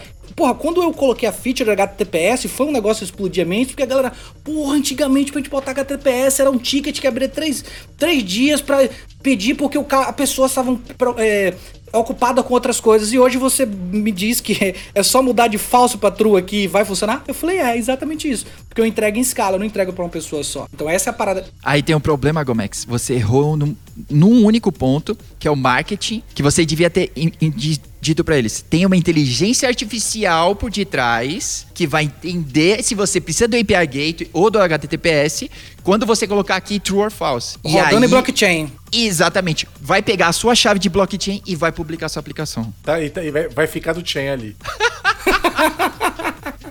Mas foi, e foi, foi a única forma que eu, uma pessoa só, consegui, sei lá, atender 40 projetos, saca? Tipo, e, e, e essa forma que para mim, na minha cabeça hoje, e aí, claro, hoje que eu falo assim, é, hoje nas empresas que tem essa demanda, e no futuro, e eu acho que isso vai ser o padrão. No futuro, eu acho que não tem como escalar, galera. Porra, abre, abre, o, abre o, o LinkedIn. É o tempo todo gente procurando vaga. Por quê? Porque não tem gente. Não tem. Tipo, a galera quer escalar, a galera acha que pode escalar gente que nem escala host, que nem escala FM. Não, já vi, já vi clientes tentando fazer implantação de microserviços com Kubernetes fazendo Gmood. Fazendo Gmood. Entendeu? Conheço é, vários. Durou, durou alguns meses até isso implodir tudo. Tipo, não dá, não funciona. É, esse mesmo cliente tentou fazer instalação, uh, deploy manual da, da, da, coisa toda, entendeu? Isso não, não tem como escalar, é impossível, né? Mas, ó, eu acho, eu acho que tem um, lance bacana de se dizer que, tipo, aqui no Brasil nem tudo tá aí na, na ponta da lança, igual a gente tá contando aqui, né? Porque pra chegar aí onde o Gomex tá falando, você teve que juntar um monte de coisa, né? Você teve que juntar a pipeline, que tem uma turma que não faz. Você tem que juntar QA, que a turma é bem maior que não faz, né? É, você teve que juntar infraestrutura como código, o Terraform, o pessoal, a comunicação tá funcionando, que esse é muito mais difícil. É, eu não sei que pesquisa foi da CNCF que trouxe que, tipo, 50 e tantos por cento da, da turma disse que a coisa mais difícil, e a CNCF tá procurando sobre Kubernetes assim, a coisa mais difícil era cultura, comunicação. Então, tipo, puta, a galera não consegue nem se comunicar. Então, eu vou usar o exemplo do Gomex, que, tipo, os devs foram falar para ele, pô, a gente precisa de API Gateway. E porque os caras já sabiam, tipo, ah, ele tá trampando desse jeito, ele vai pôr um, um, uma feature lá e pronto, todo mundo vai poder usar. Mas, cara, eu fazia o papel de PO também nesse caso. Eu falava com as pessoas. Eu falava, galera, ó, se vocês precisarem de alguma coisa, não tem problema, galera. Eu tô aqui para isso, eu sou pago para isso. Me falem o que você quer.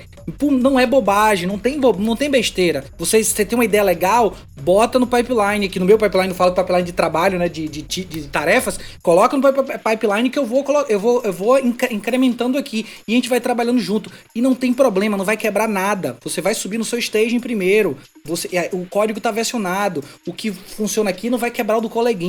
Fica tranquilo. Então, isso também é um processo que não é só o dev, também a comunicação, ela é bidirecional, sacou? Ela também tem que partir do time de info. O time de info tem que falar, galera, joga para mim que eu, que eu seguro a onda. Eu tô, tô com vocês, estamos junto. Estamos aqui para se ajudar. Somos uma empresa, né? Então, isso não acontecia, galera. Pô, eu lembro quando a primeira vez quando eu descobri Docker e eu fui pro time de desenvolvimento e falei assim, pô, vocês querem uma máquina pra eu lhe dar um Docker host aqui. Na época era o Rancher, né? Tipo, eu botava o Rancher lá. Você quer uma maquininha que eu vou lhe dar uma interface aqui, você vai dar um clique e você vai receber um negócio como se fosse uma máquina. Não é, mas é como se fosse. Você vai receber isso aqui, você vai criar sua aplicação assim e você vai botar o nome dessa imagem que você gerou aqui e ela vai funcionar para você. Velho, os desenvolvedores falam, nossa, absurdo, velho, como é que é isso aí, velho? Aquele ticket que eu abro pra você toda semana, não vou abrir mais. Você me deu o que eu preciso e eu agora libero você pra fazer outras coisas. Então é, é bidirecional. A gente de infra precisa de forma ativa também buscar saca? Também é, é atrás. trabalhar de forma mais inteligente em vez de trabalhar com mais esforço, né? Porque Exatamente. mais esforço não escala. Legal. Então, assim, eu gostei muito da, da, do que a gente falou, do que o João falou mais, mais cedo sobre o IAC ser o que a gente pensava que o DevOps ia ser, né? Porque o DevOps, assim, quando o DevOps surgiu, a gente pensava. Ninguém pensava em cultura. Eu não pensava em cultura quando eu comecei a ouvir DevOps, né? E, e aí você começa a entender DevOps, você fala, putz, DevOps é cultura. né? Mas e todo aquele outro lado, né? E eu posso falar o seguinte: do lado de Dev, quando as pessoas de Dev ouvem DevOps, sabe o que, que muita gente pensa? Build, automatização de build. Que, que é DevOps pra mim? Não, eu tô automatizando o build aqui, eu, eu, gerei os artefatos aí, eu joguei pro outro lado do muro, os caras da Ifra implanta, problema deles, entendeu? E aí é, pintou Docker, não, agora tem que fazer uma imagem, né? Ficou um pouquinho maior. Não, agora pintou Kubernetes, pô, agora tem que fazer um chart do Helm, que já tem a porra toda ali, com dois, três containers, pô, ficou complicado isso aqui, tá maior, tá crescendo, né? Então, é, mas ainda é resultado, um chart do Helm ainda é resultado de um build pipeline. E isso é limitar muito DevOps, né? Não é isso, DevOps é muito mais do que isso, né? E eu, eu gostei muito da ideia da, primeiro, da infraestrutura como código que o Gomex falou mais cedo, que era o idioma entre os dois para eles conversarem, e do João falando, cara, esse aqui é o DevOps técnico, que, é, que não é cultura, esse aqui é o, é, o, é o hard skill do DevOps, entendeu? E o soft skill do DevOps é, é a cultura, né?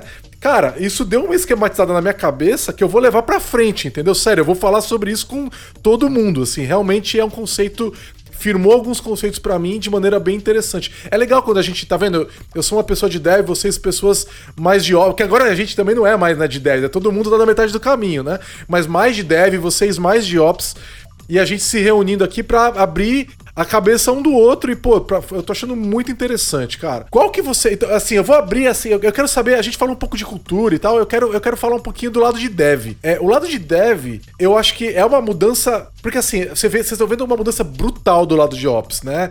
caramba, cara, eu não tô mais cuidando do servidor como pets, agora são todos é, gado, né? E, e, eu preciso automatizar tudo. E agora, meu, pessoas de infra são devs, né? É, é, é, maravilhoso isso, porque eu, eu sempre gostei de infra, mas agora a infra tá muito mais divertida, né? Pra mim, né?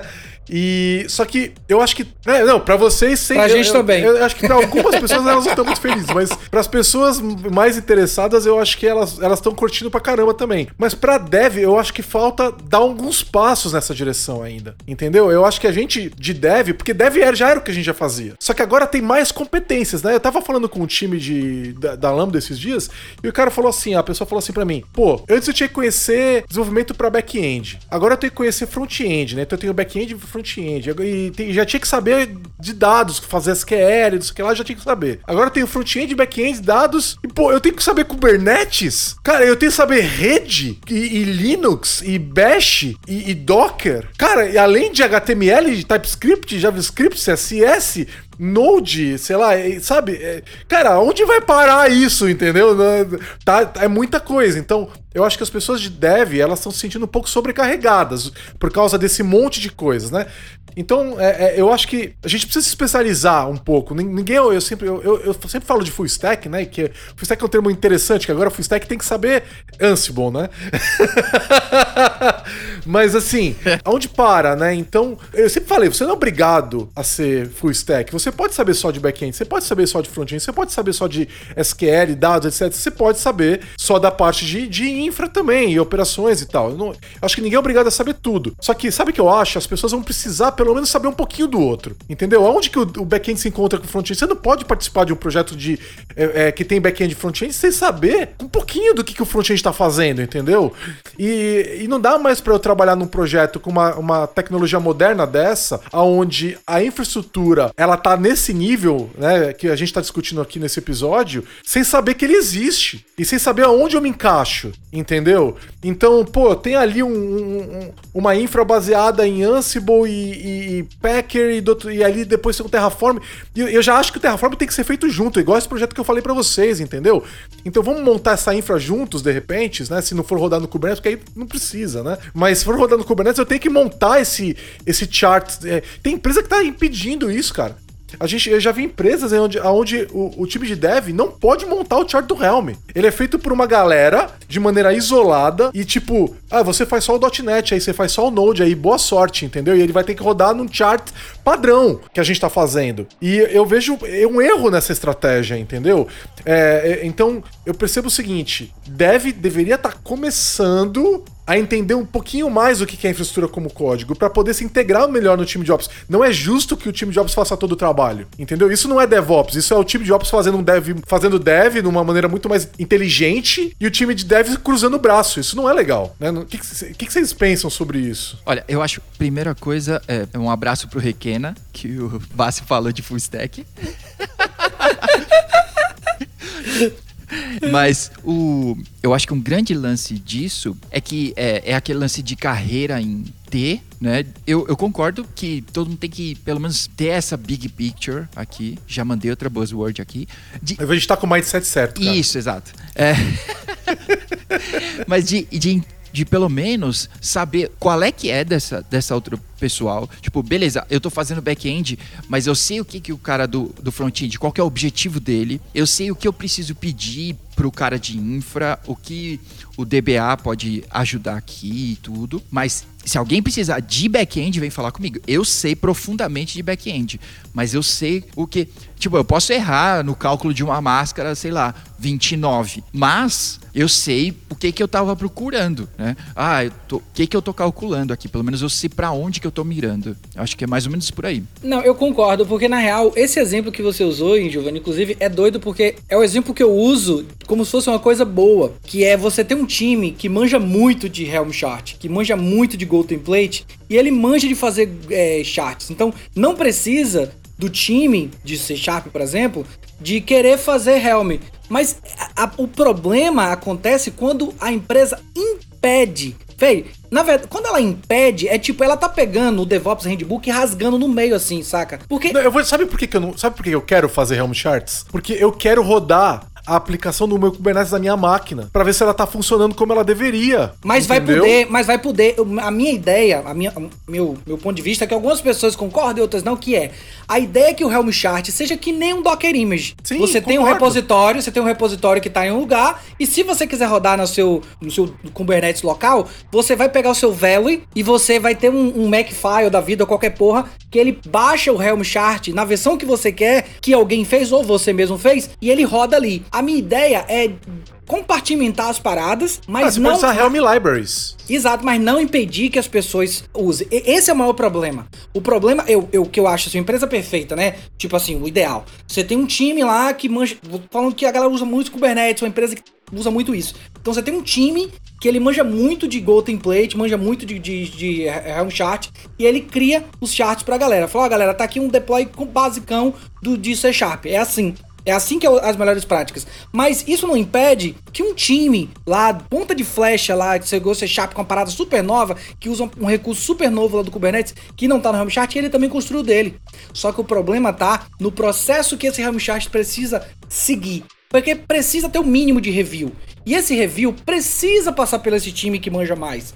Por mais que ele fala, caralho, velho, isso, isso é muito diferente do que a gente tá fazendo, mas eu não consigo dizer que eu sou contra, mas eu não sou muito a favor. Então vai ter que ter um diálogo aí nesse caso. O a galera vai ter que ter uma mente aberta para entender, pô, velho, a galera tá no tá na correria, é um negócio super novo, e, é, e aí que entra o DevOps, e aí a galera a, fala como se fosse uma bobagem, mas é aí que entra a beleza do DevOps, empatia, saca? Você ser do time de infra fala, caralho, velho, a galera lá tá deployando uma parada super foda, e eu sei o que eles passam, porque eu converso com eles, eu entendo, eu, eu, eu participei da reunião desse projeto, eu vi como isso é estratégico para a empresa, isso é muito importante, eu entendo, e eu olhei aqui o chart, não é como eu faço, mas não tem nada de muito errado, vou deixar passar, mas vou me debruçar sobre isso depois, junto com eles, inclusive, para mostrar como eu faço e a gente achar o meio termo. Empatia, velho. colaborar, cara. Eu acho assim, Exato. igual você falou do- dos módulos do Terraform que você estava produzindo como produto, eu ficaria muito feliz de ter libraries do Helm que eu pudesse consumir como produto, como deve. Porque é um Exato. trampo do caramba montar esses charts, entendeu? E eu tive que aprender isso tudo sozinho, sem o apoio das áreas de infra, porque elas não sabiam nem o que que era de comer ou se era de, de, de subir em cima, entendeu? E assim, é, é- é- eu, eu acho que é assim, é exatamente isso. É junto, porque aí você vai ver a empresa que tá impedindo, é os charts do Helm, você não tem nem acesso a eles. E Nossa. quando você tem acesso, eles não estão preparados para rodar no teu ambiente de dev local. Porque eles, eles tomam premissas, eles pressupõem coisas que você não tem, entendeu? Então eles não têm ifs ali pra você, não, eu quero configurar pra digitar né, que eu, que eu não tenho toda essa estrutura que tem em produção, então eu vou instalar com essa coisa a menos, entendeu? E, e não tem, então eu acho assim, se- eu, acho que o melhor dos mundos é esse mesmo, é a gente fazer isso juntos, aonde o time de operações que manja, que ele, ele, ele montou o ambiente de produção, ele, ele sabe qual é o melhor Helm chart que tem que vai ser montado, entendeu? Ele senta com o time de dev e fala assim, olha, aqui são os guidelines, aqui é a nossa infra, e nós vamos montar isso aqui juntos, e vocês têm essa liberdade, e se isso aqui não atender, não tem problema, a gente evolui o Helm chart, a library, entendeu? A gente faz uma outra que vai evoluir aqui, que vai permitir as características dessa aplicação, entendeu? Que na verdade vocês estão fazendo porque quem precisa disso é o business. Que o dev não tá inventando coisa porque ele quer, entendeu? Ele tá botando lá porque o business precisa, entendeu? Galera, eu vou precisar aqui de um endpoint diferente, sei lá o que, que vai ter a mais, entendeu? Não, legal, vamos montar isso aqui juntos, sabe? Então, o que. E, e é isso mesmo que vocês falaram. É empatia, é a gente trabalhar juntos, e aí a infraestrutura como código, mais uma vez, o idioma comum. Olha, aqui tá o lado que eu falo, aqui tá o lado que você fala, vamos falar junto e construir esse negócio juntos. Maravilhoso, cara.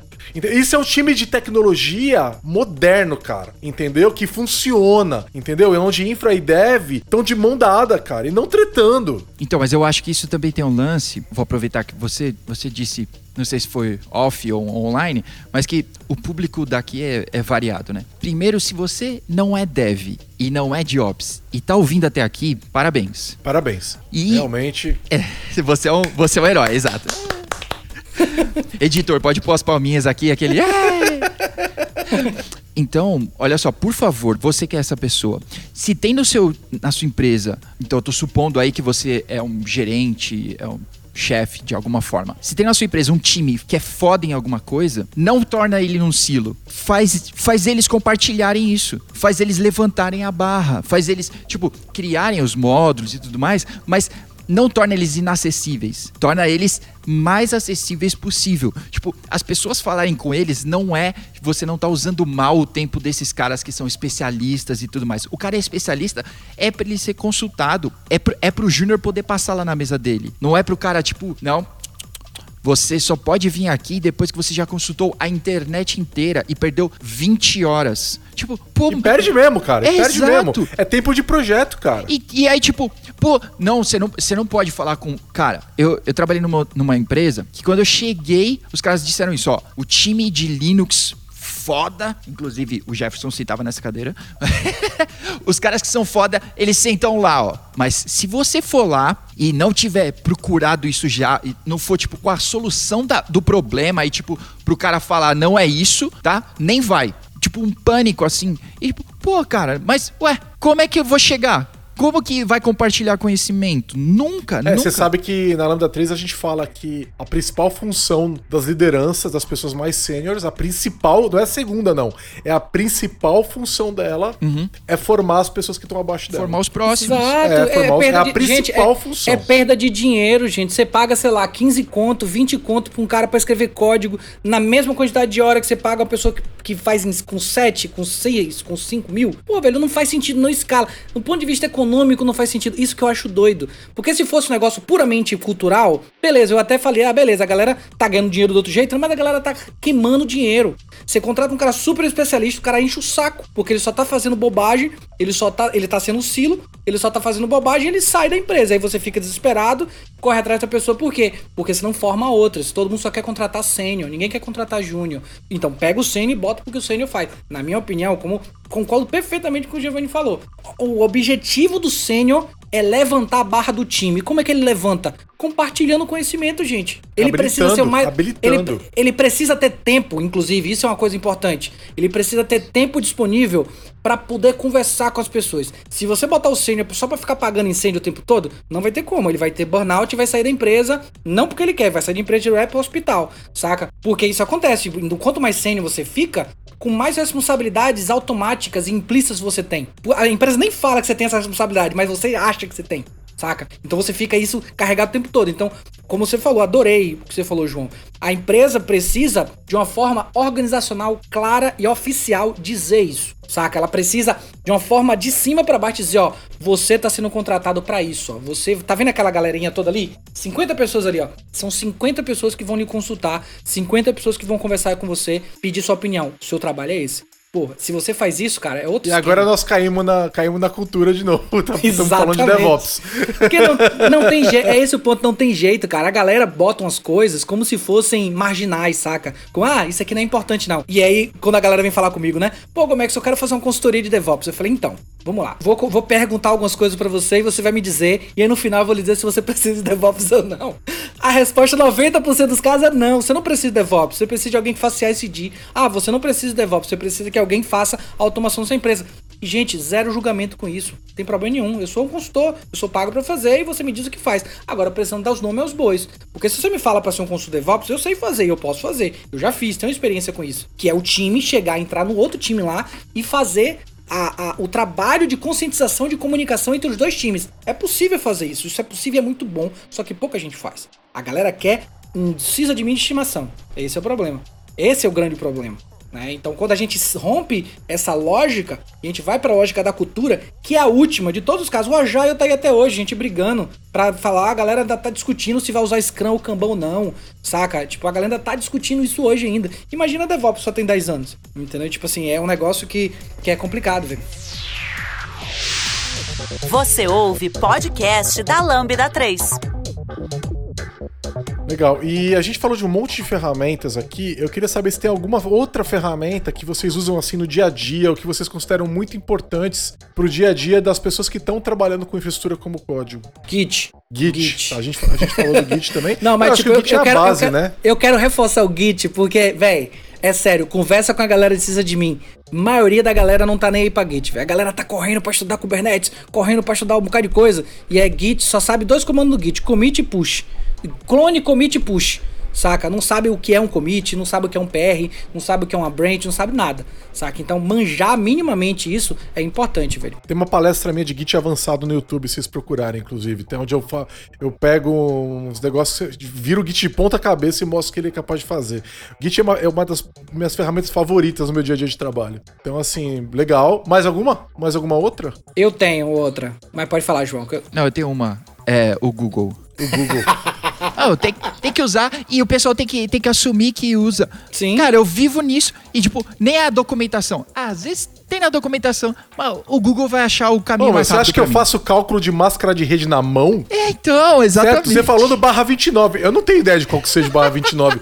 eu vou, eu abro lá, eu, eu, eu- é que agora eu já tenho ali, eu escrevo CIDR, já abre o sitezinho de, de calculadores de Isso. CIDR lá, eu coloco lá a rede que eu quero, coloco 29 e ele faz pra mim. Pronto. Tá louco? Aí eu anoto aqui do meu lado pra eu não esquecer mais, entendeu? Ah, pra aquela rede é de tal número até tal número. Você acha que você. Mano, quem calcula isso de cabeça? Tá louco, cara. É, os Tipo- caras que tem CCNP, né? É, não, eu, eu, eu já eu, eu fiz o curso CCNA, velho, então eu fui adestrado pra saber fazer. Tá louco, cara. Eu Mas eu não, eu, eu- pra mas eu não isso, cara. concordo, eu de fato com- não, com- não concordo com esse modelo que eu fui adestrado. Inclusive, hoje eu costumo falar, velho, eu escrevi um livro sobre Docker, saca? Não é como se eu li pouco, não. Eu escrevi um livro sobre Docker. E eu hoje, toda vez que eu preciso fazer um Docker Compose, um Docker File do zero, eu vou lá e abro Docker Compose Reference e pego copy, copy e cola. Gente, o, o mote é, você não é um pendrive, galera. Aprenda o básico, você não precisa decorar as coisas. Ah, então isso- nessa, nessa pegada, fica uma dica de uma pessoa que é dev. Aprenda a usar os ambientes de dev. Porque aprenda a usar o VS Code, por exemplo, que você pega lá o Dockerfile.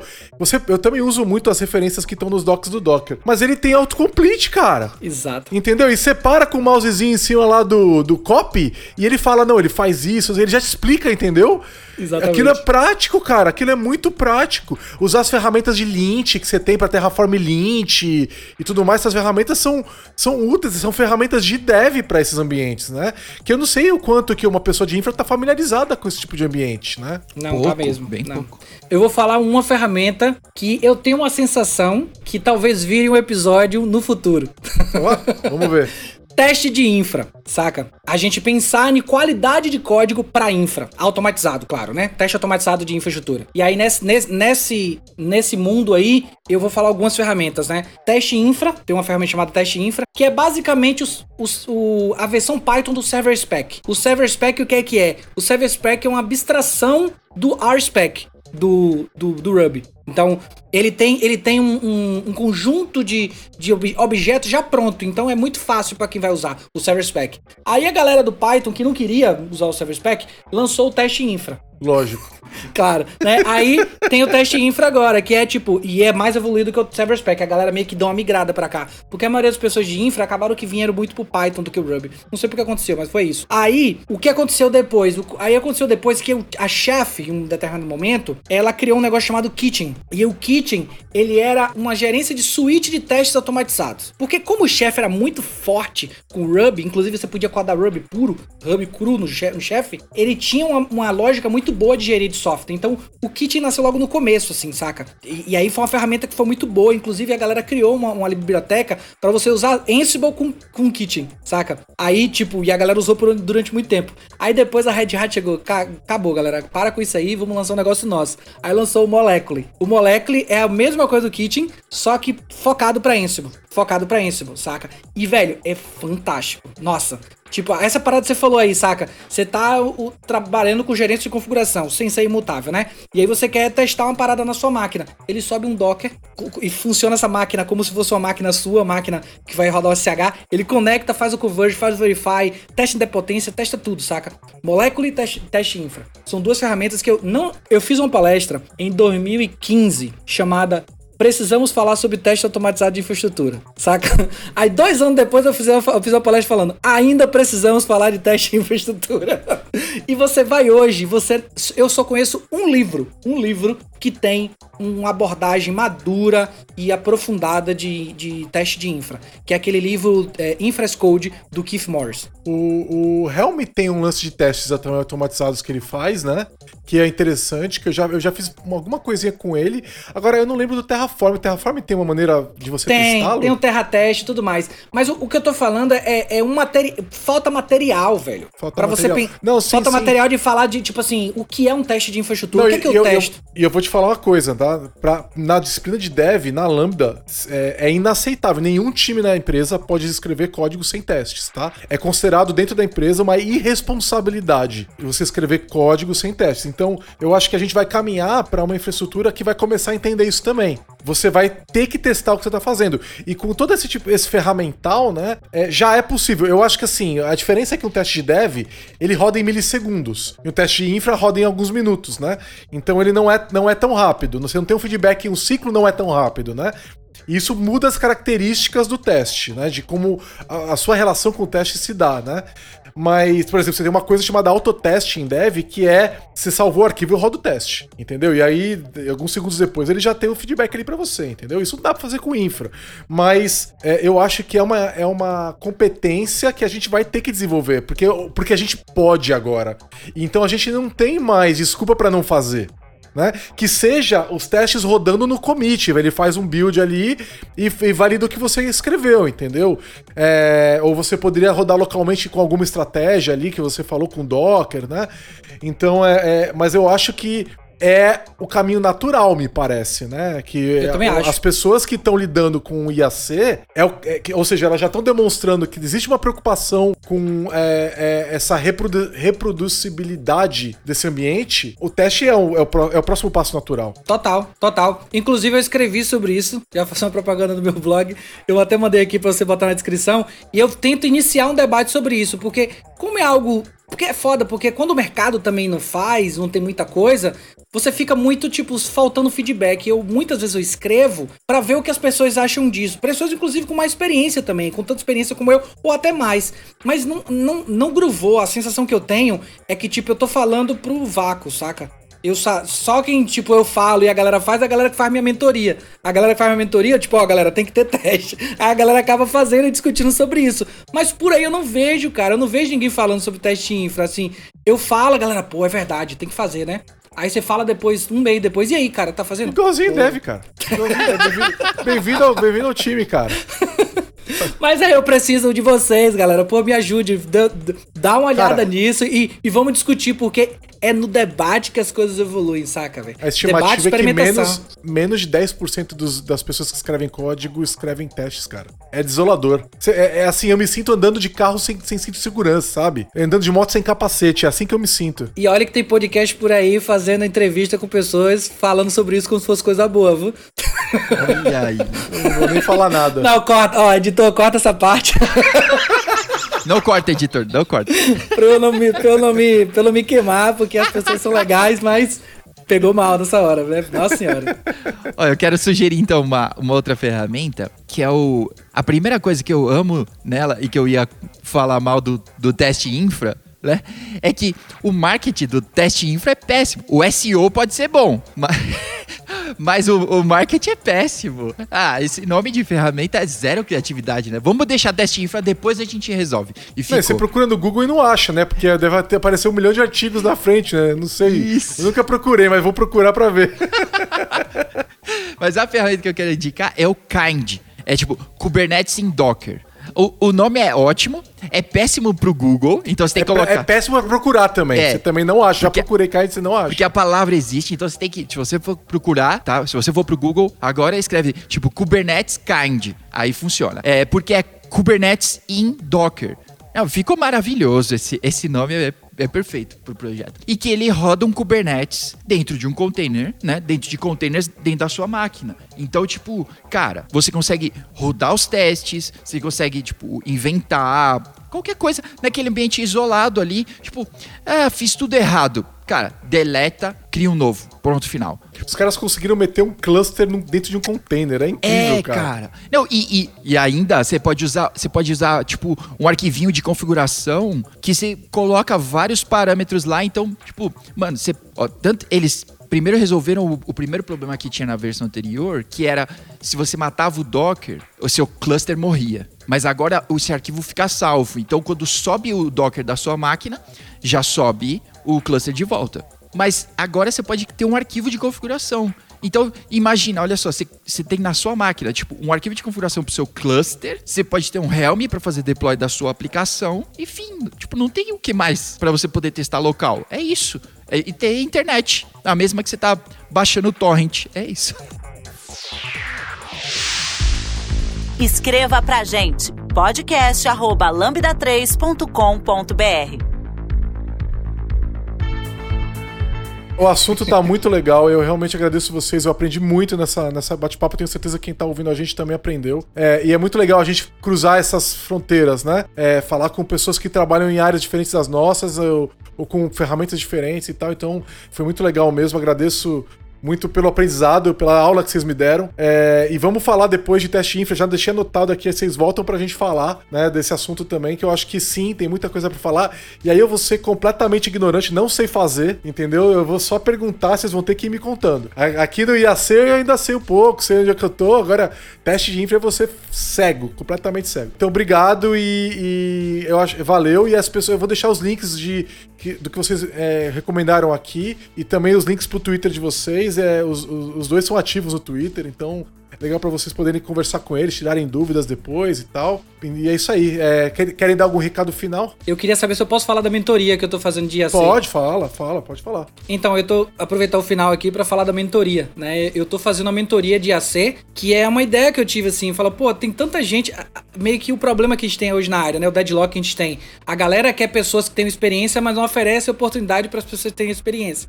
Então, a ideia da mentoria é eu unir esse problema com outro problema que é a falta de participação das pessoas que não são dev em colaboração com software livre. Software livre demanda muito conhecimento de infraestrutura, pessoas com infraestrutura, e não, não, não colou. Então a mentoria é o quê? Eu pego um monte de pessoas que estão interessadas, tem uma galera lá já, né? E aí bota um Discord, a gente escolhe um projeto, já tá acontecendo agora com um projeto específico, que é o Dados Abertos de Feira de Santana, que é como se fosse um serenata de amor lá de, de, da cidade de Feira de Santana, aqui do interior da Bahia. Muito bom o projeto, com impacto social. Só que eles tinham uma demanda grande de infraestrutura, de automatizar as coisas de infraestrutura. Então o que é que eu fiz? Eu peguei o projeto, entendi tudo, fiz um planozão lá do que precisava ser feito lá dentro. E aí eu peço as tasks pra galera que tá sendo mentorada por mim. Eu falo, ó, tá aqui, ó, o documento é esse, o módulo que você vai precisar é esse, mas se você quiser fazer de outro jeito, pode fazer. Eu lhe ajudo do outro jeito. Mas eu acho que é assim, assim, assim. Lê esse documento, lê esse, e vou conversando com as pessoas. E aí a galera vai aprendendo com o processo e mexendo numa coisa real. Ele não tá mexendo brincando, ele tá mexendo num projeto de verdade. Só que é parada boa que passa por review e por IAC permite isso, né? O código que ele faz não vai para produção até ser testado bonitinho e quando vai tá tudo redondinho, a galera vê o, o, o, produto dele, o trabalho dele sendo implementado lá. Não, então... E assim, né? Você sacou um currículo lindo, né? Porque isso não é uma competência que as pessoas têm livremente no mercado. Como a gente falou mais cedo, é, a demanda por profissionais que conhecem isso é, é, altíssima e falta gente. Então, e assim, você vai ser revisado pelo Gomex, né? Então, pô. Você pode colocar no currículo. É, exatamente. o autor de dois livros, entendeu? É, revisou meu, meu, meu, código e aprovou. Eu tenho aqui, ó, tá no GitHub meu currículo acho aprovado. Podia ter eu uma. Posso, podia ter eu um, tenho como provar. Podia ter um Gomex Approved, assim, com é. joinhas. é verdade. Calma, gente, não, não é tudo isso, não. É muito menos. não, mas eu mandei o link aqui, eu vou pedir pra botar na descrição. Eu é, coloco, tipo, é, é muito simples, galera. Uma coisa que muita gente pergunta: ah, preciso manjar de alguma coisa? Então, tem dois caminhos. Se você manjar de Ansible de Terraform, já ajuda porque você já começa fazendo coisas. Mas se você não sabe nada, a gente já tá pensando nisso. Tem pessoas que são as mentoradas, né? Que não sou eu. São as pessoas que estão lá sendo mentoradas, que já manjam um pouquinho e elas fizeram um canal específico para elas marcam semanalmente encontros para ensinar o basicão das ferramentas, saca? Docker, Ansible e Terraform. É muito massa porque criou uma comunidade dentro da mentoria. Não é mais só eu, saca? As pessoas que já manjam já estão compartilhando também. Então, se você não sabe nada disso, se você só tem disposição e tempo, porque precisa ter tempo, precisa ter disposição e tempo, cola lá. É basicamente entrar no canal Discord, entra lá, a galera vai interagir contigo, vai agora uma coisa muito importante que eu acho, você tem que ter iniciativa, você tem que falar o que você quer. Porque se você só entrar e ficar calado ou calada, a galera não vai saber que você precisa. Você entrou como ouvinte, precisa dizer, ó oh, galera, eu quero trampar com isso, tem esse ticket aqui, tem a lista lá de issues no GitHub.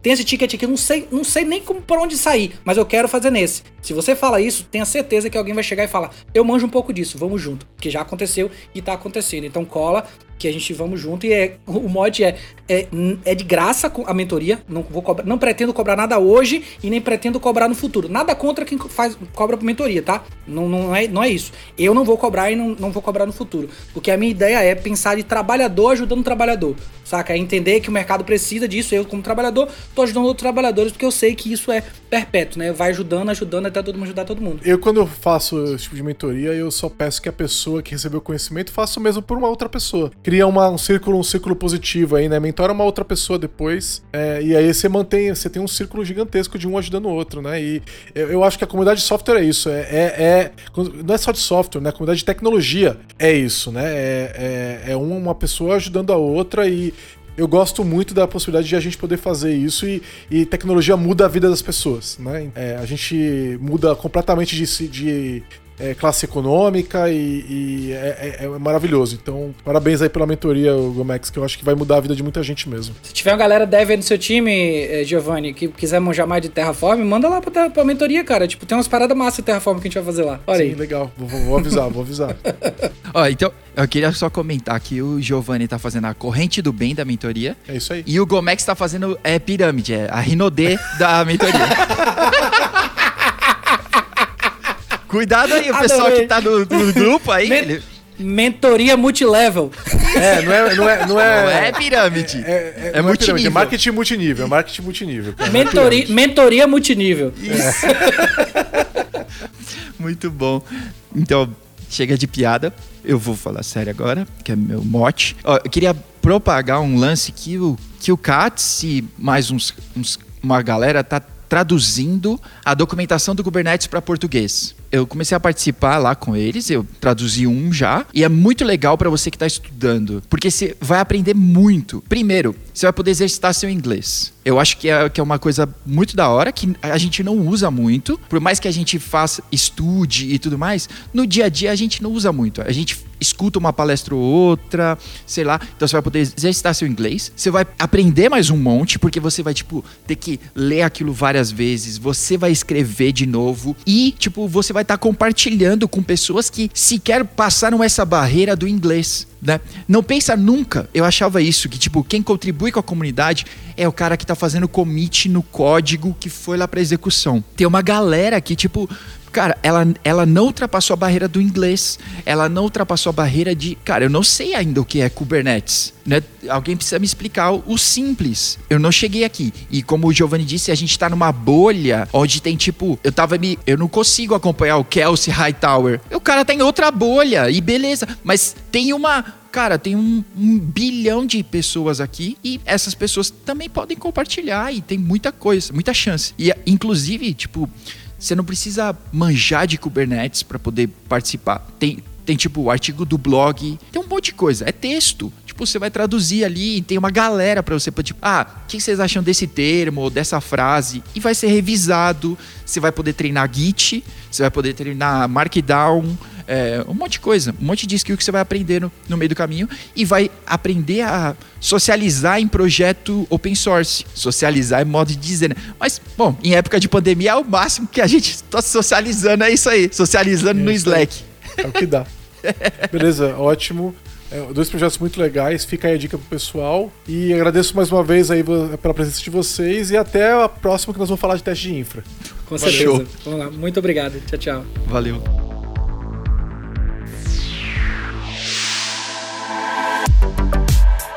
Você ouviu mais um episódio do podcast da Lambda 3. Indique para os seus amigos esse podcast. Temos também um feed só com assuntos de tecnologia e outro que mistura assuntos diversos. Toda sexta-feira, sempre com o pessoal animado da Lambda 3.